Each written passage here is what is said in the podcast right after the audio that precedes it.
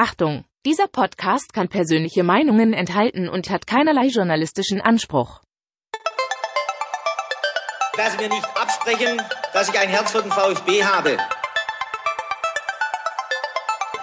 Sverrisson, dann wieder Kügel, gewinnt sein Dribbling gegen Wörns und Guido Buchwald und der Ball ist im Tor. Nach 86 Minuten führt der VfB Stuttgart in Leverkusen mit 2 zu 1. Nach 1950, 52 und 84 gewinnt der VfB Stuttgart zum vierten Mal die Meisterschale.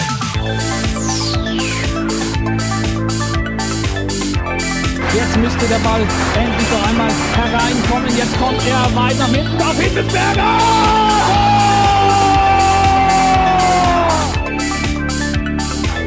Mario Gomez, spitze Winkel, noch einmal nach innen. Pizza hat den Ball und es gibt noch einmal Abstoß vom Tor. Und jetzt ist das Spiel aus und der VfB Stuttgart ist deutscher Fußballmeister.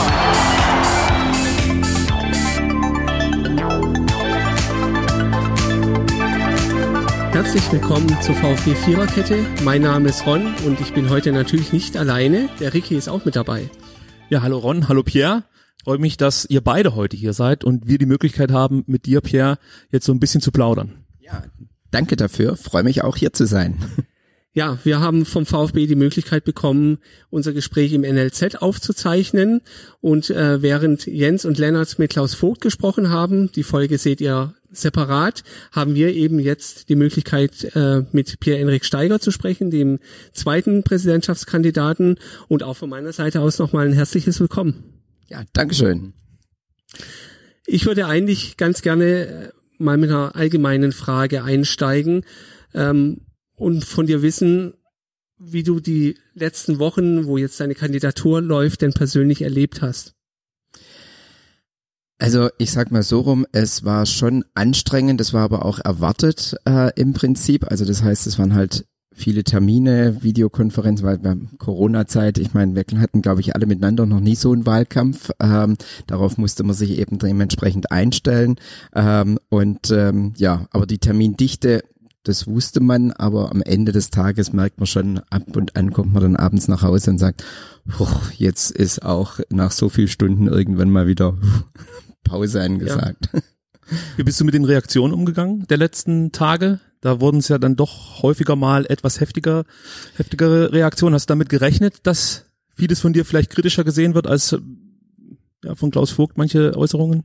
Äh, da kann ich ganz klar sagen, ja, das, darauf war ich eigentlich die ganze Zeit auch drauf eingestellt. Natürlich ist es immer nochmal ein Unterschied, ob man drauf eingestellt ist äh, und dann, wenn es tatsächlich sozusagen heißere Diskussionen gibt. Aber ich glaube, äh, man hat es dann hoffentlich doch gemerkt, bis auf vielleicht ein, zwei Mal, ähm, dass äh, ich doch relativ relaxed hoffentlich noch damit umgegangen bin. Also ich hatte tatsächlich zweimal so die Situation, wo ich mir hinterher auf die Lippe gebissen habe, wo ich gedacht habe, oh, da war ich jetzt tatsächlich mal kurz äh, etwas dünnhäutiger ähm, und das hätte man sich sparen können, aber ich sag mal, es ist halt menschlich. Also ich meine, ich bin ja kein Computer und kein Roboter und äh, daher, ja. Ja, liest du die Kommentare? Also gerade wenn auf Twitter irgendwie was wieder durchs äh, äh, durch die Timeline geprügelt wird, möchte ich mal so sagen, liest du dir das durch oder sagst du dir, das interessiert mich alles nicht mehr? Äh, nee, so stimmt's nicht ganz. Also äh, ich gebe tatsächlich zu, ich lasse sozusagen mitlesen. Ich krieg dann sozusagen die wichtigsten Passagen immer zugespielt, äh, weil das zum Teil dann auch zeitlich bei mir von der Taktung her schwierig ist, permanent in Social Medias zu sein. Ähm, und vor allen Dingen gibt's dann immer den Hinweis, ähm, wo es dann heißt, oh, Pierre, da solltest du jetzt einen Kommentar setzen. Und ähm, dann setze ich dementsprechend halt auch den Kommentar. und äh, daher weiß ich im Prinzip schon, was äh, geschrieben wird und äh, was läuft. Aber ich sag mal, wenn ich alles lesen würde, dann wäre ich ja den ganzen Tag mit nichts anderem mehr beschäftigt. Also das geht ja auch nicht. Also daher man muss es ein bisschen filtern Wem sagst lassen. du das? Ich hänge die ganze Zeit davor und äh, sehe den ein oder anderen äh, Twitter-Avatar häufiger als meine Frau. Ganz so schlimm ist es nicht, keine Sorge, aber es ist zu viel, das kann ich schon mal festhalten. Ja, vielleicht kann ich noch eine Frage kurz hinterher schicken. Äh, in den letzten Tagen sorgten ja mehrere Äußerungen von dir für, ich sag mal, zwei Empörungswellen, kann man ja schon so sagen. Und ich frage mich jetzt natürlich schon, ob du für das Amt des Repräsentanten des VfB Stuttgart der Richtige bist, ob du dem gewachsen bist, kann man auch sagen. Man könnte jetzt auch sagen, oder dir vielleicht sogar unterstellen, dass ähm, die öffentlichen Auftritte für den VfB vielleicht nicht unbedingt das Richtige sind für dich. Wie kannst du jetzt mir oder anderen Mitgliedern diese Sorge nehmen? Naja, ich sag's mal so rum. Äh, A, äh, jeder nimmt ja auch gewisse Lernkurven mit. Ähm, ich meine, ich war halt öffentliche Auftritte in der Vergangenheit natürlich schon gewöhnt. Ähm, natürlich ähm, ist es beim VfB auch noch mal was anderes. Äh, das sind sozusagen auch die die Emotionen gehen dementsprechend schneller hoch. Ähm, ich habe das jetzt nicht unterschätzt, das habe ich eigentlich im Vorfeld gewusst, aber ich gebe zu, ich war wahrscheinlich doch ähm, an der einen oder anderen Stelle nicht ganz so konzentriert darauf, ähm, was sicherlich auch ich sag mal, auch damit zusammenhängt, weil man ist natürlich jetzt in einem Wahlkampfmodus oder also äh, ich sag mal, ich als Herausforderer äh, ja sehr viel mehr gefragt als eben der amtierende Präsident. Ähm, und wenn man dann eben wirklich jeden Tag mehrere Stunden in so einer Tretmühle drin ist, äh, ständig muss man irgendwelche Kommentare äh, von sich geben, ähm, dann ist es glaube ich, irgendwann kommt man da eine Grenze. Beispiel. Lass mich ganz kurz unterbrechen, weil wenn du sagst, du bist in der Tretmühle, musst immer Kommentare abgeben. Genau das ist ja eigentlich dann auch deine Rolle als Präsident. Du bist Repräsentant, du wirst oft angefragt, du sprichst mit ja. Journalisten. Wäre dann vielleicht jetzt die, die Rolle im Aufsichtsrat mit deiner durchaus vorhandenen Expertise, keine Frage, nicht die, die bessere Rolle oder eine andere Rolle für dich geeigneter als die des Präsidenten des VfB Stuttgart? Ähm, also ich sag mal, ich glaube, dass es in der Heftigkeit, also ich will ein Beispiel sagen, und zwar da, wo die erste Welle losgegangen ist. Da hatte ich davor zweieinhalb Stunden ähm, Interviewgespräch bei der Stuttgarter Zeitung, bin da direkt weg und direkt in das nächste zweieinhalb Stunden Gespräch sozusagen reingegangen. Das heißt, fünf Stunden am Stück waren das eigentlich. Und ähm, ich sag mal so, fünf Stunden am Stück als Interviews, äh, das hat man nicht wirklich jeden Tag. Äh, das ist ja nicht die Dauerrolle äh, eines Präsidenten. Also dementsprechend ist das schon in dem Moment eine besondere Geschichte gewesen. Und äh, jetzt auch bezogen auf, auf den Donnerstag, da gab es auch noch ähm, auch Fernsehaufzeichnungen im Vorfeld, die allerdings jetzt auch erst, ich glaube, in der übernächsten Woche dann zur Ausstrahlung kommen. Ähm, und äh, dann auch noch mal zwei weitere äh, längere Interviewsstrecken äh, dazu. Und äh, das ist nicht eine Heftigkeit, glaube ich, die die kommt nicht ganz so häufig vor. Also das ist schon ein bisschen schwer dem dem Wahlkampf geschuldet. Es ist jetzt zweimal passiert. Ähm, ich sag mal, ähm, ich habe das soweit begriffen, denke ich, dass das in Zukunft in der Form nicht mehr passiert. Und äh, ja, ich denke schon, dass es hoffentlich jetzt erstmal Ruhe wieder gibt. Ist denn da jemand, der dich dann auch berät? Also vielleicht auch nur abends dann in der Familie, dass man das auch nochmal reflektiert, wo die dann sagen, versuch's doch mal da oder da war vielleicht tatsächlich ein Punkt, ähm, den könnte man das nächste Mal anders angehen? Also äh, ich sag mal, wie in jeder Ehe die Ehefrau, äh, ist dann natürlich, wahrscheinlich wie auch jede Ehefrau, ist die besonders kritisch immer mit einem. ähm, und natürlich kommt dann immer wieder auch äh, der Hinweis, wo sie sagt, hm, das hätte ich wahrscheinlich jetzt anders gesagt. Ähm, und ähm, vielleicht sollte man das vielleicht dann doch mal ein bisschen anders formulieren. Ähm, aber bis jetzt hier in dem Wahlkampf ist es tatsächlich, ähm, ja, ich, ich agiere hier, wenn man so will, ohne Netz und doppelten Boden äh, an der Stelle.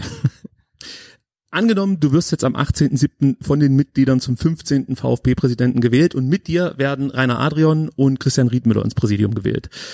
Das wäre ja dann schon eine Konstellation, die pikant wäre, sage ich jetzt mal. Ihr seid in vielen Punkten unterschiedlicher Meinung. Wie würdest du dann mit Widerständen im Präsidium umgehen und wie stellst du dir grundsätzlich die Zusammenarbeit in dieser Konstellation vor?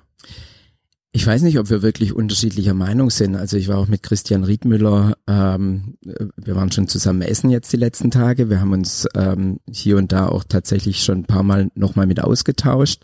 Ähm, äh, ich sag mal, es gehört natürlich dazu, dass man eine Meinung hat, dass man über die Meinungen diskutiert äh, und dass man dann eben am Ende äh, zu einem gemeinsamen Beschluss äh, kommt. Und äh, dasselbe auch bei, bei Rainer Adrian. Auch wir hatten äh, uns jetzt nicht direkt persönlich getroffen, außer eben bei diesen ähm, Veranstaltungen, die es gegeben hat.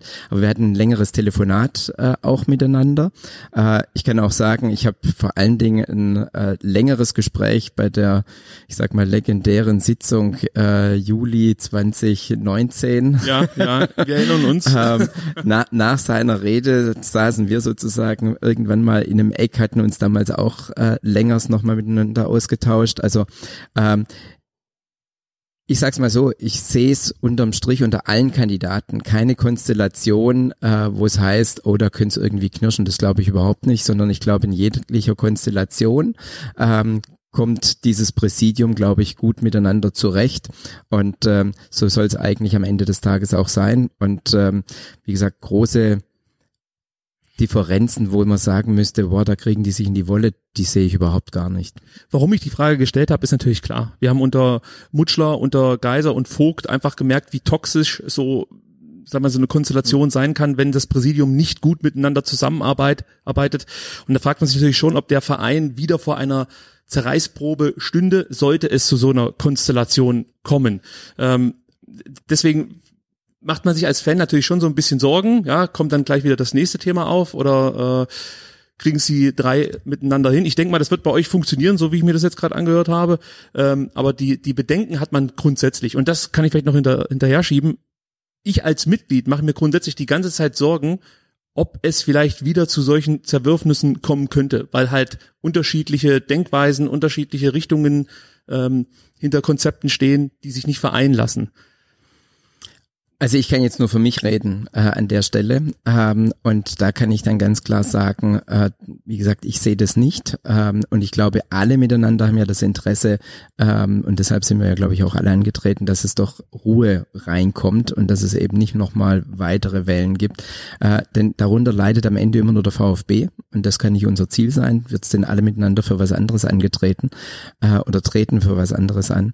Und äh, wie gesagt, äh, menschlich ähm, sind wir, also wir kommen menschlich, glaube ich, alle miteinander super aus. Ja. Äh, da sehe ich überhaupt gar kein, kein Problem.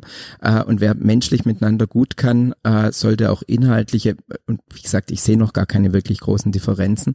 Äh, ich sehe eher unterschiedliche Schwerpunkte. Das, äh, und das finde ich sogar eher dann gut. Äh, nehmen wir jetzt Adrian, der dann sagt, hey, ich stehe eigentlich äh, voll äh, beim, äh, Bereich Fußball äh, und da würde ich mich stärker mit einbringen wollen, wie auch immer. Und äh, ich dann eben eben sage, okay, äh, dann kann, machst du mehr den Fußball an der Stelle, also jetzt was den, den Jugendfußball angeht innerhalb des VfBs. Ähm, ich äh, kann eben mich für die anderen Abteilungen mit einsetzen. Am Ende stehen wir aber gemeinsam alle für den VfB und ähm, daher, das finde ich gar nicht jetzt so dramatisch und schlimm. Also der Konsens ist immer das Wichtige und äh, vernünftige Menschen finden immer einen Konsens. Wie hast denn du damals den Konflikt eigentlich, also den offen ausgetragenen Konflikt zwischen den drei von mir schon vorhin genannten Mutschler, Geiser und Vogt miterlebt? Wie kam es bei dir an? Was hast du dir gedacht? Naja, ich glaube, wie alle anderen auch, äh, erstmal tief durchgeatmet ähm, und äh, gedacht, äh, das haben wir uns alle nicht gewünscht, äh, um das ganz deutlich zu sagen. Ähm, ich hatte damals keine direkte Idee, wie das tatsächlich, äh, also dieser gottische Knoten, der da irgendwie da war, äh, durchschlagen werden kann. Er hat sich jetzt, wenn man so will, aufgelöst. Ähm, zwei haben zurückgezogen ähm, oder sind ganz rausgegangen. Ähm, und äh, damit haben wir jetzt einfach eine Situation, wir haben jetzt eine ganz normale Wahl. Ja. Äh, jetzt wird einfach neu, nochmal neu aufgestellt und äh, ich glaube, das ist das warnende Beispiel für alle, dass das sozusagen immer an der Wand steht, das wollen wir alle miteinander nie wieder haben. Und ich glaube, dafür stehen alle sechs Kandidaten fürs Präsidium, äh, dass die das alle genauso denken. Du hast gerade gesagt, zwei haben hingeschmissen, sage ich jetzt mal. Ja. Äh, deiner Meinung nach einer zu wenig? Äh, nee, das will ich jetzt nicht sagen äh, an der Stelle. Äh, wobei pff, auch da das, das müssen die Beteiligten untereinander ausmachen. Ich habe mich ja, jetzt klar, mal deine Sicht als Mitglied. Also äh, nein, ich, ich sag's mal so rum. Ähm, ich finde Thomas Hitz, also es geht auf Hitzelsberger, ja. Nee, ich wollte eigentlich auch auf Klaus Vogt zu sprechen kommen, weil er gehört ja zum Präsidium. Er so. ist da geblieben. Thomas Hitzelsberger, die Nummer, klar, die kann man auch noch mit reinnehmen, aber ich finde jetzt äh, ja, also für mich war die Situation einfach die, äh, und ich glaube, das haben viele so empfunden, sie war un, also unerträglich auszuhalten, weil das war einfach ein Spannungsbogen. Und ähm, ja, äh, man hat, also ich hatte damals auch das Gefühl, äh, am besten treten alle zurück. Als dann allerdings einer die Kandidatur zurückzog, zwei sind gegangen und einer ist wieder angetreten und wir haben jetzt sozusagen eine ganz normal legitime, äh, legitime Wahl. Ähm, ist es für mich auch eine gangbare Lösung, weil damit sage ich mal, können wir es jetzt neu legitimieren. Also wir haben nach dem 18. definitiv ein Präsidium. Dieses ist dann, egal in welcher Konstellation, legitimiert. Und dann müssen wir auch ganz final und zum Schluss einen Haken an diese Geschichte ranmachen. Äh, dann ist dieser, dieses Thema hoffentlich für immer auch vorbei. Eine Nachfrage habe ich noch, Ron, dann bist ja. du dran. Und zwar geht es mir nochmal um äh, Klaus Vogts Rolle. Du hast so ein Stück weit mal angedeutet, dass es vielleicht auch sein könnte, dass Klaus Vogt dieses Thema Datenskandal für, für sich genutzt hat, um unliebsame Personen aus der Welt zu räumen. Ja, das klingt jetzt natürlich ein bisschen härter, als ich das meine. Ähm, Habe ich das falsch verstanden, die Aussage? Siehst du das immer noch so oder äh, kannst du das grundsätzlich nochmal konkretisieren? Ähm, Nee, ich will es eigentlich gar nicht so sehr konkretisieren. Ich will nochmal auf der Stelle das sagen, was ich auch schon oft gesagt habe. Ich war nicht in der Situation. Ich habe äh, das sozusagen, wie wir alle, nur von außen gesehen. Und äh, wir haben alle keinen direkten Einblick in die Internas. Ähm, und ich habe schon ein paar Mal gesagt, äh, gefühlt, glaube ich, hätte ich vielleicht das eine oder andere anders gemacht. Was aber, zum Beispiel? Ne, also gefühlt denke ich, äh, hätte ich es ruhiger unaufgeregter und mehr unter dem Teppich Hast du das gehalten. Gefühl gehabt, dass die Unruhe durch Klaus Vogt reingetragen wurde oder eher durch andere Leute? Nein, und genau da bin ich an dem Punkt, wo ich ja auch dann genau an der Stelle immer sage, und ich weiß nicht, ob ich am Ende ähm, von dem, was ich es mir jetzt vorstelle, wobei ich ja nicht genau weiß, was er alles davor gemacht hat, ob es nicht am Ende auch bei mir genau zum selben Ergebnis gekommen äh, wäre. Das habe ich an jeder Stelle ja immer wieder ge Richtig, gesagt. Ja. Äh, deshalb sage ich auch, ist es eigentlich nicht fair, wenn ich mich jetzt heute hinstelle und die Sache beurteile, weil einfach zu viele Parameter, äh, die alle nicht öffentlich sind, ähm, die wir alle nicht wissen, die fehlen uns äh, an der Stelle. Und äh, deshalb ist eine Beurteilung ähm, fast nicht redlich. Äh, und deshalb habe ich mich in dem Punkt auch weitestgehend immer zurückgehalten. Natürlich kommt die Frage immer, aber was soll ich sonst auch mehr sagen, als dass ich sage, gefühlt hätte ich es anders gemacht, aber das Ergebnis hätte das gleiche sein können, weil es kann auch sein, dass Klaus Vogt, was wir ja nicht wissen, ähm, oder ich jetzt zumindest nicht weiß, ähm, vielleicht tatsächlich sogar den gleichen Weg eingeschlagen hat, wie ich ihn gemacht hätte, aber es war halt jetzt hinten raus aufgrund der Explosion, die es gegeben hat, dann nicht mehr erkennbar möglicherweise. Aber den Datenskandal, äh, Datenskandal hättest du auch gern aufgearbeitet, möglichst mit einer externen Kanzlei, nicht wie es ja dann auch mal hinter verschlossener Tür hieß, dass es eher eine AG-nahe Kanzlei sein könnte, die das Ganze aufklärt. Also du hättest dann schon versucht, auch für die Mitglieder das Ganze vernünftig aufzuklären. Also Punkt eins, solche Dinge müssen, also müssen grundsätzlich aufgeklärt werden. Da braucht man gar nicht drüber diskutieren. Ähm, es wurde ja diskutiert darüber im VfB. Also es gab ja, ja durchaus ist, Leute, die der Meinung waren. Ja, aber ich, also für mich ist es äh, ohne Diskussion, ja, der Punkt muss aufgeklärt werden und der äh, Punkt muss dann auch transparent gemacht werden, was tatsächlich gelaufen ist. Und da bin ich auch momentan noch dabei, wo ich sage, ja, alles ist irgendwie unter Verschluss. Es ist noch nicht wirklich transparent äh, in vielerlei Hinsicht. Ähm, ich weiß, hat juristische Gründe und äh, auch noch ein paar andere, aber ähm, nein, da muss ich äh, tatsächlich sagen, äh, da, da wäre ich, also wir hätten den Weg sicherlich auch so gemacht. Ich hätte möglicherweise ähm, tatsächlich erstmal auch abgewartet, was der Landesdatenschutzbeauftragte in seinem finalen Abschlussbericht hat, um dann eben zu entscheiden, reicht uns das, reicht uns das nicht. Ähm, und ähm, er durfte aber, muss man dazu sagen, jetzt gar nicht die wirklich relevanten Fälle untersuchen. Der durfte ja nur Bezug nehmen auf die 2019er Mail, die keiner weiß, wohin sie ist, aber auf jeden Fall ist sie verschwunden. Und die Fälle, die uns Mitglieder, glaube ich, so richtig zur Weißglut get genau, getrieben haben, die hätten wir gar nicht mit angehen können.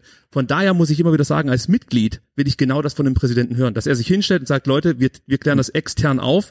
Wir wühlen hier alles einmal durch und wollen euch am Ende bestmöglichen Ergebnis präsentieren, das euch sagt, was damals schiefgelaufen ist. Ja. Ähm, das haben wir immer noch nicht, muss man dazu sagen. Das, du hast es gerade schon gesagt, mit äh, äh Daten äh, schutzrechtlichen Themen zusammen. Aber diese Aussage fand ich schon brutal wichtig von Klaus Vogt damals, dass er gesagt hat, ich ziehe das jetzt durch. Nee, da, ich sag mal, da in dem Punkt äh, bin ich komplett bei Ihnen. Also da wäre ich auch nicht anders unterwegs gewesen, weil das gehört einfach tatsächlich dazu, das muss man ganz klar sagen. Ähm, und ähm, also da hätte es keinen großen Unterschied gegeben. Und ähm, ja, aber Dann würde ich äh, ganz gern bei dem Thema bleiben, aber noch mal einen Schritt, äh, Schritt zurückgehen. Ähm, jetzt hast du ja dich irgendwann entschlossen, äh, dich bewerben zu wollen und und das dann auch vorbereitet. Ähm, und genau in dieser Zeit oder zumindest zum Teil lief ja alles ab, was rund um Datenskandal und an Verwerfungen im Verein so passiert ist. In der Beobachtung von draußen, was hast du denn für dich mitgenommen, was du anders machen würdest im Falle deiner Wahl, dass sowas nicht mehr vorkommen kann?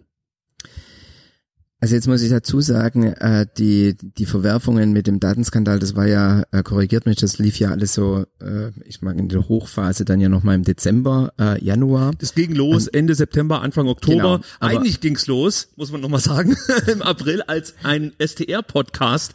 Hat, äh, keiner, hat keiner richtig wahrgenommen, die nee, Aussagen. Ja, das haben wir einfach zu wenig Reichweite, deswegen noch mal die Aufforderung an alle, die es noch nicht getan haben, abonniert dann äh, bitte doch den Kanal von STR. Dankeschön. Und alle anderen Podcasts natürlich, natürlich auch. alle anderen Podcasts auch auch. Nein, Spaß beiseite. Es ging los Ende September, Anfang ja. Oktober. So, und äh, das war überall eine Phase, wo ich weit, weit gedanklich davon weg war, irgendwie zu kandidieren. Ähm, und ähm, auch äh, im Dezember und Januar und dergleichen war ich also überhaupt nicht auf der Linie, mhm. äh, dass ich dafür kandidieren würde. Ähm, der Impuls der Kandidatur kam tatsächlich überhaupt erst, ähm, als Klaus Vogt als einzigster Kandidat äh, zur Wahl stand, ähm, weil da habe ich dann für mich gesagt, also ähm, das ist einfach keine wirklich, also keine demokratische Wahl. Mhm. Eine Wahl ist nur, wenn man eine Auswahl hat. Ähm, und ähm, da es einfach zu befürchten stand äh, am Anfang ähm, oder als ich meinen Hut in den Ring geworfen hatte, ähm, da kam niemand aus der Deckung oder beziehungsweise bei den Namen, die aus der Deckung kamen, hat man von vornherein gesagt, hm, mal gucken, ob die wieder äh, runterfallen. Und äh, da habe ich dann gesagt, okay, äh, dann sollte man auch Verantwortung übernehmen, äh, weil ich glaube, ich könnte möglicherweise durchkommen. Und dann haben wir zumindest äh, das Fundament für eine demokratische Wahl. Das war zum damaligen Zeitpunkt überhaupt der erste Impuls. Also das war ja, der Ursprung deiner Genau. Ging aber, nicht aber, um den Datenskandal, also es war nicht Ja, ja aber ich muss ich will auf was anderes hinaus. Reicht das aus? Für so ein wichtiges Amt, dass man einfach nur sagt, Mensch, ich finde es demokratisch einfach besser, wenn es zwei Kandidaten gibt oder muss da nicht noch ein bisschen mehr dahinter sein? Nein, das Mehr kommt ja dann direkt danach, wenn die Entscheidung getroffen ist, ähm, kommt ja das Mehr, sich dann so intensiv, wie ich das gemacht habe, sich mit dem VfB ja zu beschäftigen. Also wirklich tief rein. Ich meine, äh, aber es kommt jetzt nicht aus einer ewigen Zuneigung dem Verein gegenüber, sondern das war erstmal so, ich möchte, wir, dass es demokratische Wahlen gibt und es kann nicht sein, dass einer einfach durchgewunken wird. Bei Dietrich hat zum Beispiel keinen gestört. Der hätte ja durchaus auch jemand äh, auf die Idee kommen können. Ja, ähm, gestört hat mich das eigentlich schon okay. immer. Also gestört hat mich das tatsächlich schon immer. Ähm, aber äh, das muss ich jetzt auch mal sagen. Ich war leiden und bin leidenschaftlicher Fan vom VfB. Ja. Äh, Dauerkartenbesitzer, äh, alles. Äh, und wenn ich nicht im Stadion bin, dann eben über Livestream ähm, oder beziehungsweise beziehungsweise ähm, äh, Fernsehen dementsprechend, äh, da bin ich schon mit dabei. Und ähm, das, das, da lebt man ja den VfB auch und zwar in allen Höhen und Tiefen. Keine Frage. Und, äh, dementsprechend. Und ähm, äh, das ist dann schon, weil ich mich ja auch ich sag mal seit 2019 etwas stärker äh, und intensiver beim VfB mit engagiert habe, aber eben im NLZ äh, dementsprechend. Also das heißt, ich habe schon eine gewisse äh, Verbindung und einen Bezug äh, zum VfB ähm, und ich habe natürlich auch einen Bezug dadurch, wenn man so will, äh, zu dem einen oder anderen eben auch aus der äh, Führungsebene, äh, wobei das jetzt nicht den Vorstand Hitzelsberger äh, meint äh, an der Stelle, das möchte ich auch dazu sagen. Wer aber bitte? Wer dann? Nein, ich hätte äh, in der Phase äh, damals mit dem ähm, Markus Rüth äh, ja. äh, zu tun und ähm, mit dem habe ich mich da ein paar Mal ausgetauscht äh, und äh, aufgrund meines Engagements hat er es dann arrangiert, dass Thomas Hitzelsberger mir zum Dank ein Trikot geschenkt hat äh, mit äh, was auch immer. Das war Völlig sozusagen okay. meine Dame damalige Begegnung. äh, aber ähm, ja, also das ist so die Ebene ähm, an der Stelle und äh, mehr war das dann äh, nicht. Aber das heißt, man hat dann trotzdem äh, einen gewissen Bezug. Also ich meine, ich bin hier in der Phase 2019 in dem Gebäude, wo wir gerade sitzen, schon ein paar Mal ein- und ausgegangen. Ich, ich, ich, das habe ja das verstanden. Ich muss nur trotzdem nochmal auf die Frage zurückkommen. Das heißt eigentlich, wenn ich es jetzt richtig verstanden habe, Dietrichs Wahl war dann eher undemokratisch jede Wahl, bei der du keine Auswahl hast, ist für mich keine so richtig demokratische Wahl. Es hat mich immer, tatsächlich immer im Bauch gekrummelt, weil ich gedacht habe, warum kriegen wir das eigentlich nicht hin? Äh, ich finde es auch äh, in der Satzung absolut unsäglich, dass wir die Situation haben, es gibt nur zwei.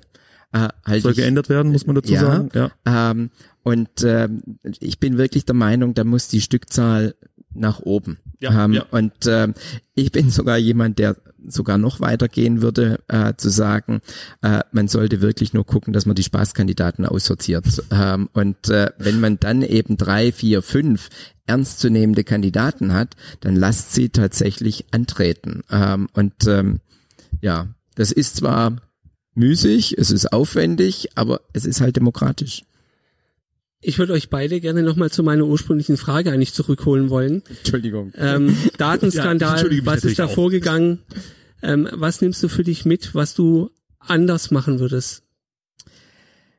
N nochmal, äh, ich sag gefühlt, man muss ruhig, versuchen unemotional. Das ist schwer, vor allen Dingen auch äh, bei einem Verein, wo man selber mit Leidenschaft und Emotionen sozusagen mit drin hängt. Das merke ich selber, dass ich mich da äh, immer wieder jetzt auch im Wahlkampf versuche, nicht so die Emotionen rauszuholen. Ähm, weil man muss so ein äh, Posten natürlich schon sehr korrekt mit durchziehen können.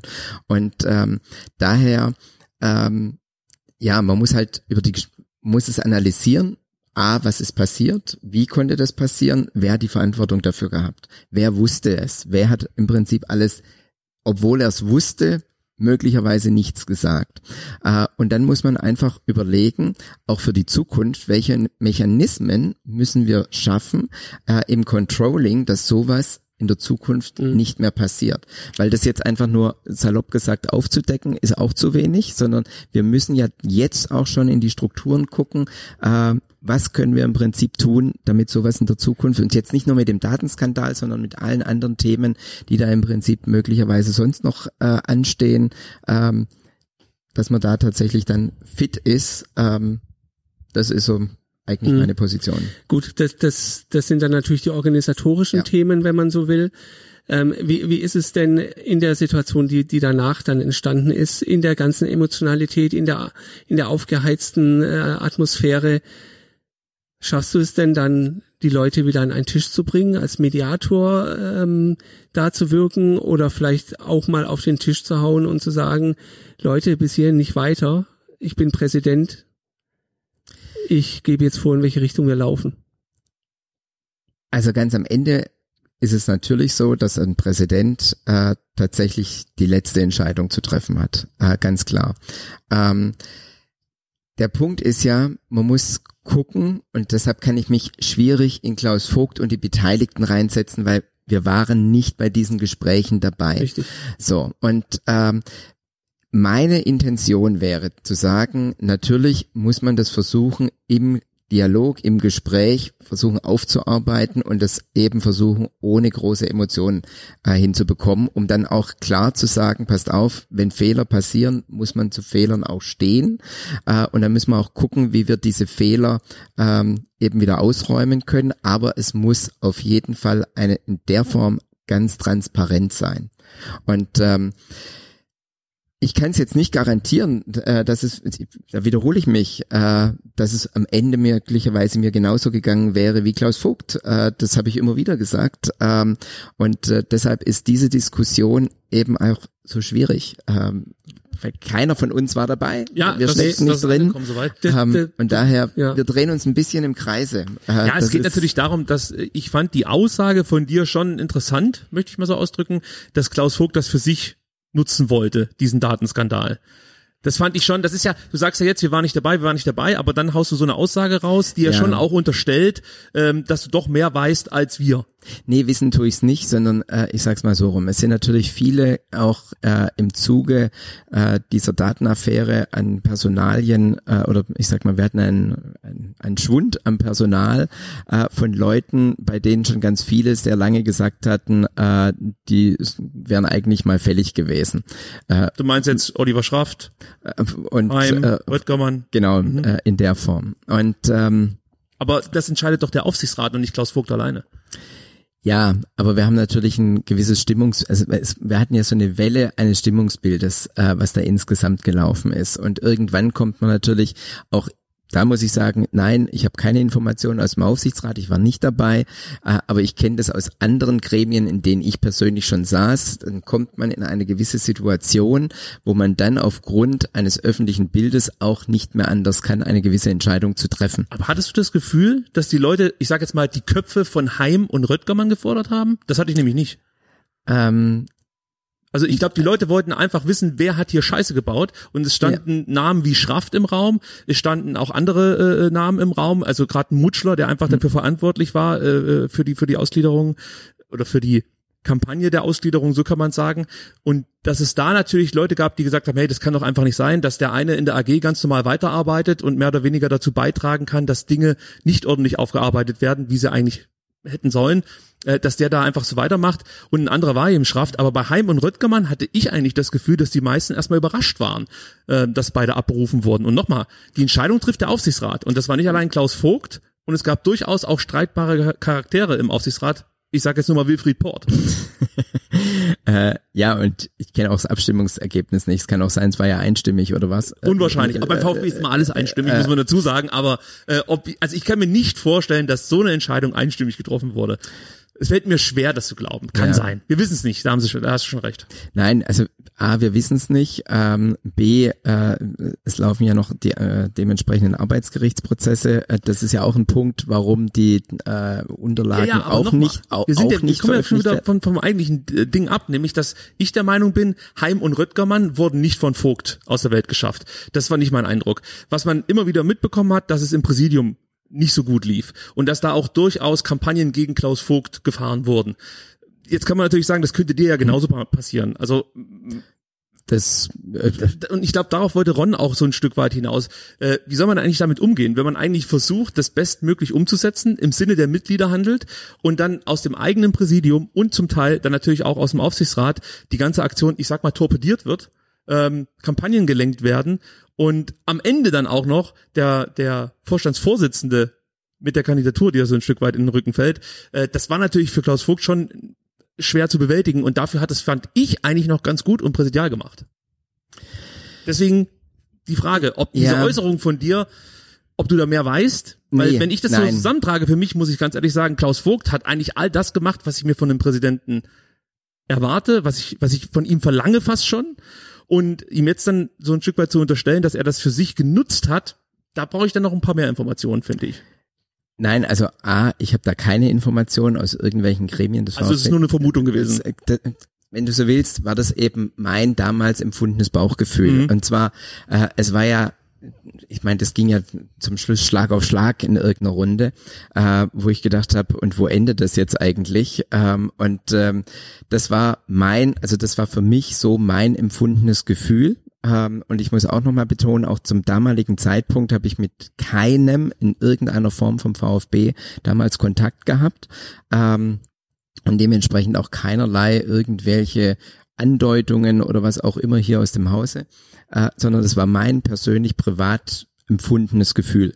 Und dieses empfundene Gefühl, das habe ich in dem einen Podcast in dem Moment äh, eben nochmal zum Ausdruck gebracht. Das würde ich dann wahrscheinlich heute auch wahrscheinlich so in der Form nicht mehr sagen. Ähm, Aber, weiterhin fühlen.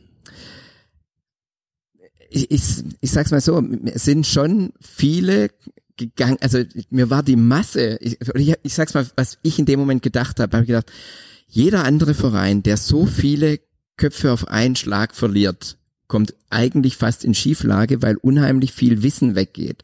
Ähm, weil man hat ja Verträge, Verknüpfungen, Netzwerke, wie auch immer. Ähm, und man ist ja eigentlich eher darauf bedacht, sozusagen sowas sukzessive äh, eben umzubauen, ähm, damit man eben irgendwie noch einen geordneten Übergang, äh, Übergang hat und auch äh, Übergaben und so weiter und so fort. Und da habe ich tatsächlich, ich persönlich habe damals die Luft angehalten, habe gedacht, boah, äh, da bin ich jetzt mal gespannt, äh, wer da überhaupt dann noch so den Gesamtüberblick mit allem in die Feinverästelungen rein. Also den Gesamtüberblick, den, den kann man behalten, aber die Feinverästelungen äh, und was da möglicherweise verloren geht, ähm, das war jetzt nur das Gefühl, weil ich die internen Abstimmungen da ja nicht kenne ähm, und äh, ich das einfach nur damit verglichen habe, ähm, wie es äh, wie es mir jetzt sozusagen in einem, äh, als Unternehmer äh, in der Verantwortung als Unternehmer gehen würde.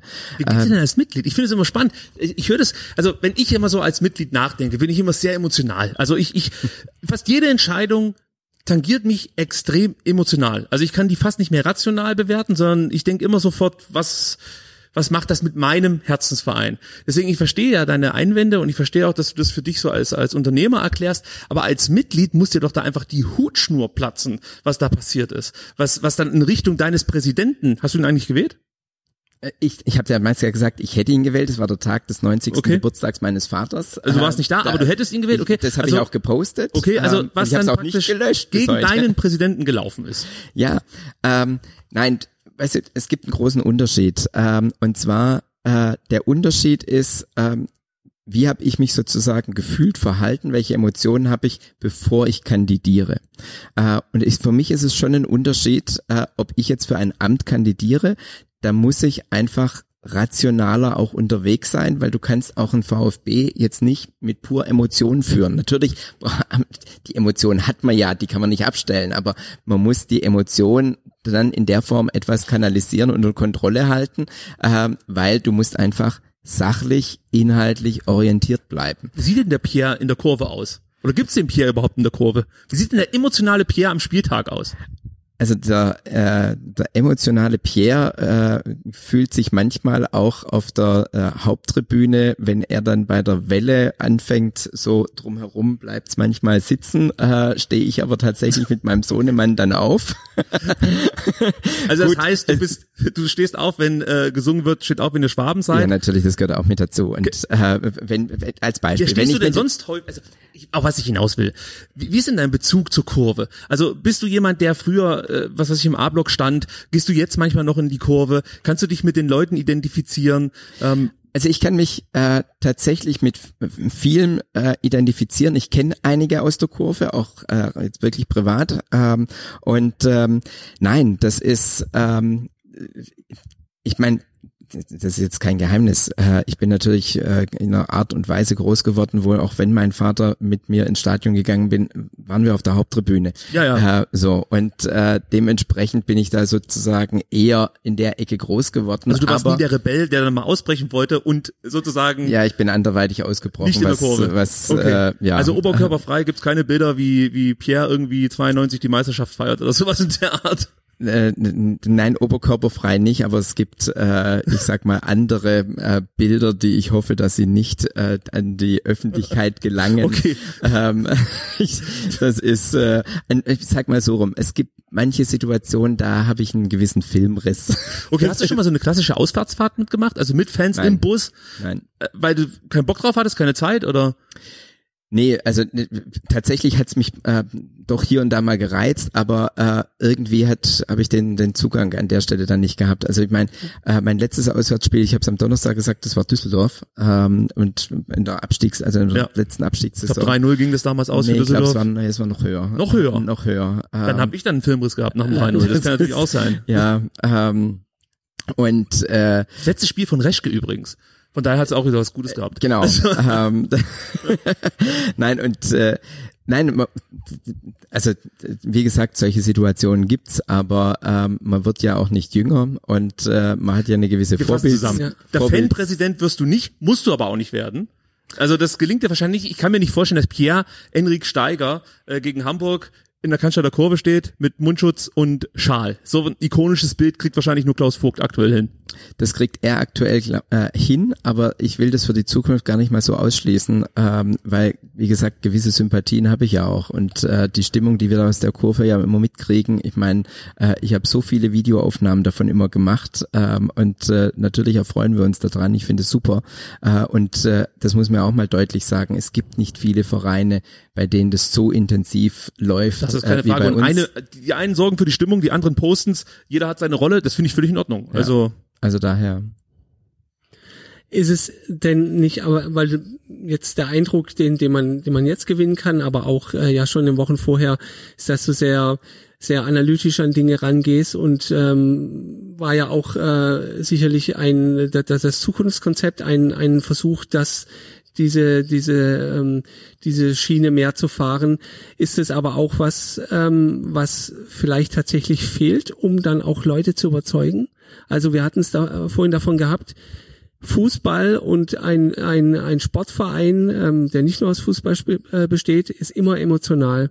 Ähm, es fällt, fällt schwer, Dinge nicht emotional zu sehen, ähm, egal ob das der Biersponsor ist oder der aktuelle Sportdirektor oder natürlich der Präsident.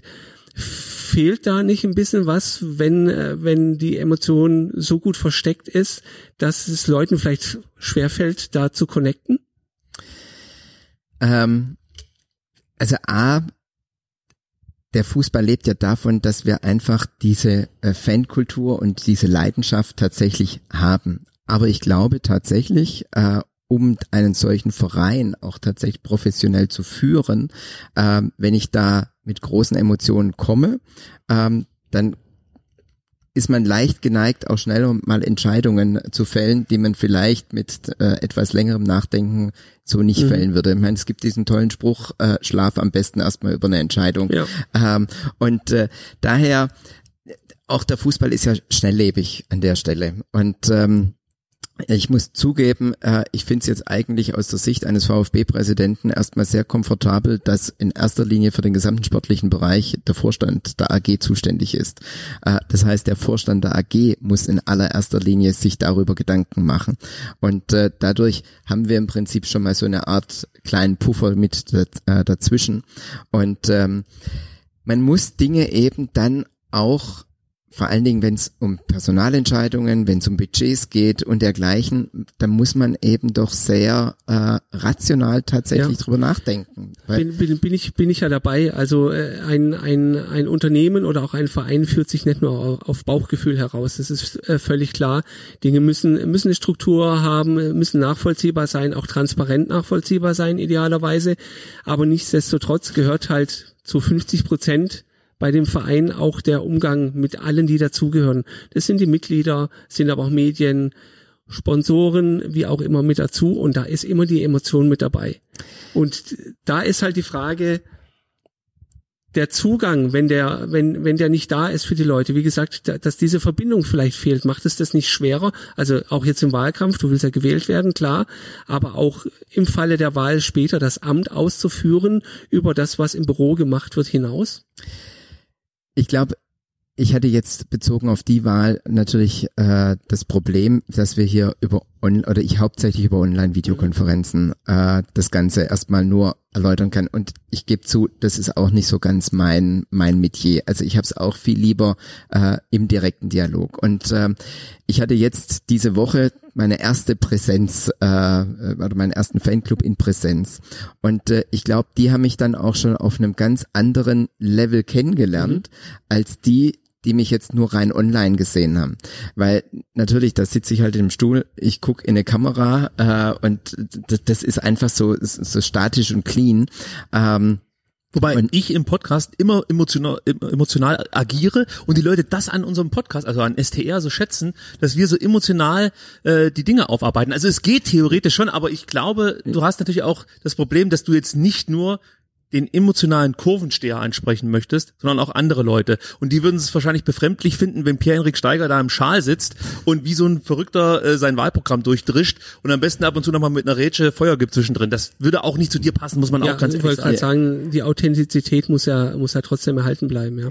Klar. Und äh, also ich meine, mit, mit Schal und so weiter findest du mich dann tatsächlich halt auf der Haupttribüne, aber aber äh, nicht beim Livestream. Äh, jetzt nicht beim Livestream. Ja. Äh, das, genau das. Ähm, und ähm, ja, das äh, ich gebe zu, das ist halt momentan etwas schwierig, vor allen Dingen, weil ich ja nur einen relativ kurzen Anlauf sozusagen jetzt auch äh, hatte äh, und ich mich ja auch leider Gottes oder mich konnte ja keiner im Stadion erleben. Das, das ist äh, ja. so, das kam ja auch nochmal erschwerend hinzu.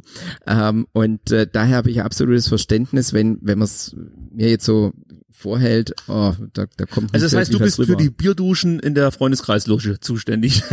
wenn, wenn, wenn die Tore fallen, schmeißt der Pierre die, die Bierkrüge durch die Gegend. Eine Runde auf mich, ja. Also das ist, ich, ich komme mal äh, vorbei, wenn ich darf, und dann gucken wir uns das zusammen an, wie das so läuft. Ich denke, ja. beim Auftakt gegen Fürth haben wir da gute Chancen, dass das ein oder andere Tor fällt für den VfB. Das wollen wir doch hoffen. Ist es jetzt schon wieder arrogant? Nee, oder? Also man darf doch wohl sagen, dass man gegen Fürth ein, zwei Tore sehen möchte als VfB-Fan. Also 2-1, mein Tipp. Also nein, arrogant halte ich das überhaupt nicht, sondern wir haben doch einen gewissen Anspruch, oder nicht? Absolut, Champions League, ganz klar. nein, Ah, nein, nee, nein. nee, nee. Ich nehme das sofort Klassenerhalt. zurück. Also da sind wir, glaube ich, raus. Also damit ich Sven Missentat jetzt hier nicht verärgert, unser Ziel sind 40 Punkte, möglichst früh und dann sehen wir weiter. genau. Genau. Jetzt haben wir, haben wir aber ja trotz allem, ich komme noch mal drauf zurück ähm, und äh, das, das, das zieht sich schon auch ein bisschen, zumindest mal in meiner meiner Wahrnehmung so ein bisschen jetzt durch den Wahlkampf durch. Ähm, ähm, schon einen großen Fokus auch in der Diskussion ähm, sicherlich auf auf die Themen, die sehr rational erfassbar sind. Also nur Stichwort Vertreterversammlung, ähm, die äh, die den Weg immer noch nicht wirklich in die Köpfe aller gefunden hat. Ähm, Das wo man so vielleicht klar auch sagen, der Großteil der Mitglieder lehnt deine Vertreterversammlung einfach ab, den Ja. Vorschlag. Und da kann man schon direkt jetzt fragen, äh, wie willst du jetzt die die Mitglieder äh, noch für diese Idee begeistern oder ist eigentlich dein wichtigster Agendapunkt jetzt schon gescheitert? Ähm, nee, das will ich so noch nicht sagen, weil äh, Punkt eins, äh, wir haben es natürlich jetzt, äh, nein, ich muss anders anfangen. Und zwar, es geht ja darum, äh, es sind, ist an mich herangetreten worden, also auch aufgrund meiner Videokonferenzen, dass es hieß, oh, wir wollen da mehr äh, Mitbestimmung. Ja, Wir- wo sind die eigentlich jetzt die Leute? Ich meine, jetzt ist- die müssen sich jetzt bemerkbar machen. Ja, die, Die vielen, Frage wo habe- sind die? Fra ja. die, die Frage habe ich mir auch schon gestellt, äh, warum da keiner äh, auf Twitter dann dementsprechend nochmal zu sehen war.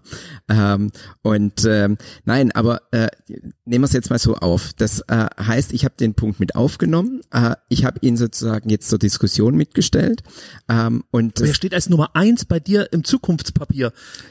Es ist, Ja. es ist so ein wichtiger Punkt. Also wenn ich, wenn ich bei mir, wenn ich ein Zukunftspapier erstelle, ein Positionspapier, und mein erster Punkt ist die Vertreterversammlung.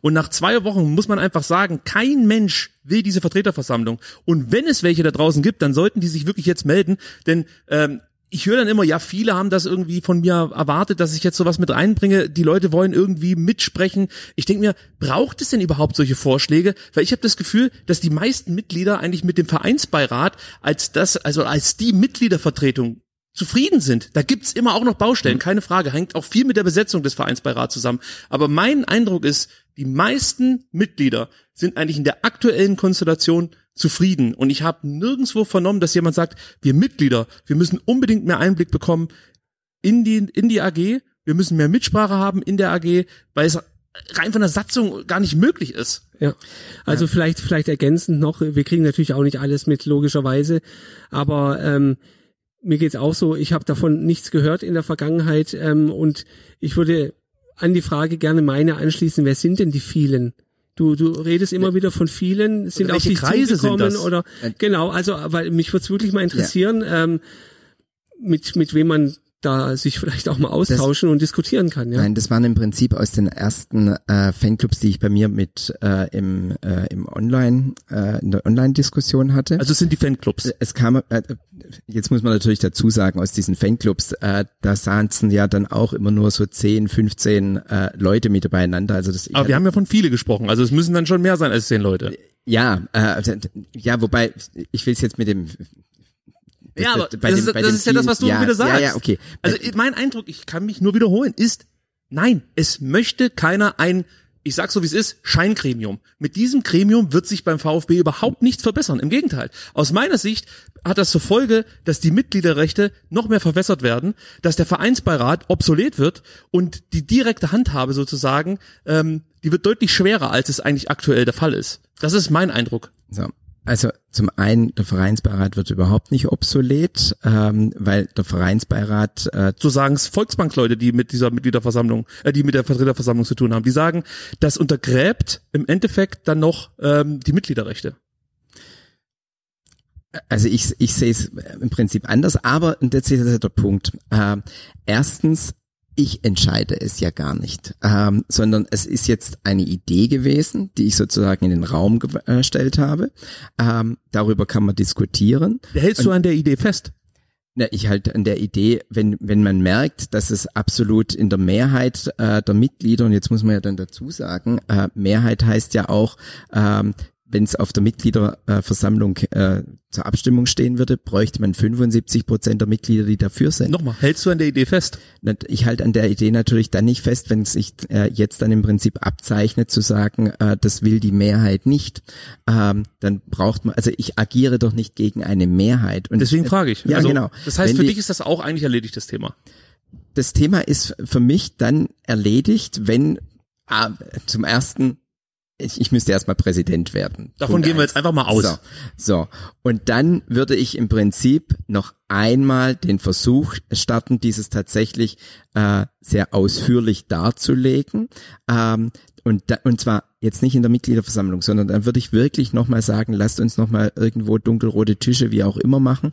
Äh, lasst uns da in einer größeren äh, oder deutlich größeren Runde dann nochmal offen diskutieren. Und wenn man dann schon in solchen Runden, sagen wir ein oder zwei Runden durchgezogen hat, klar feststellt, äh, das ist nicht gewollt, dann ist dieses Thema auch wieder von der Agenda zu nehmen. Dann brauche ich es auch nicht in die Mitgliederversammlung zu nehmen, weil dann hat sich's erledigt.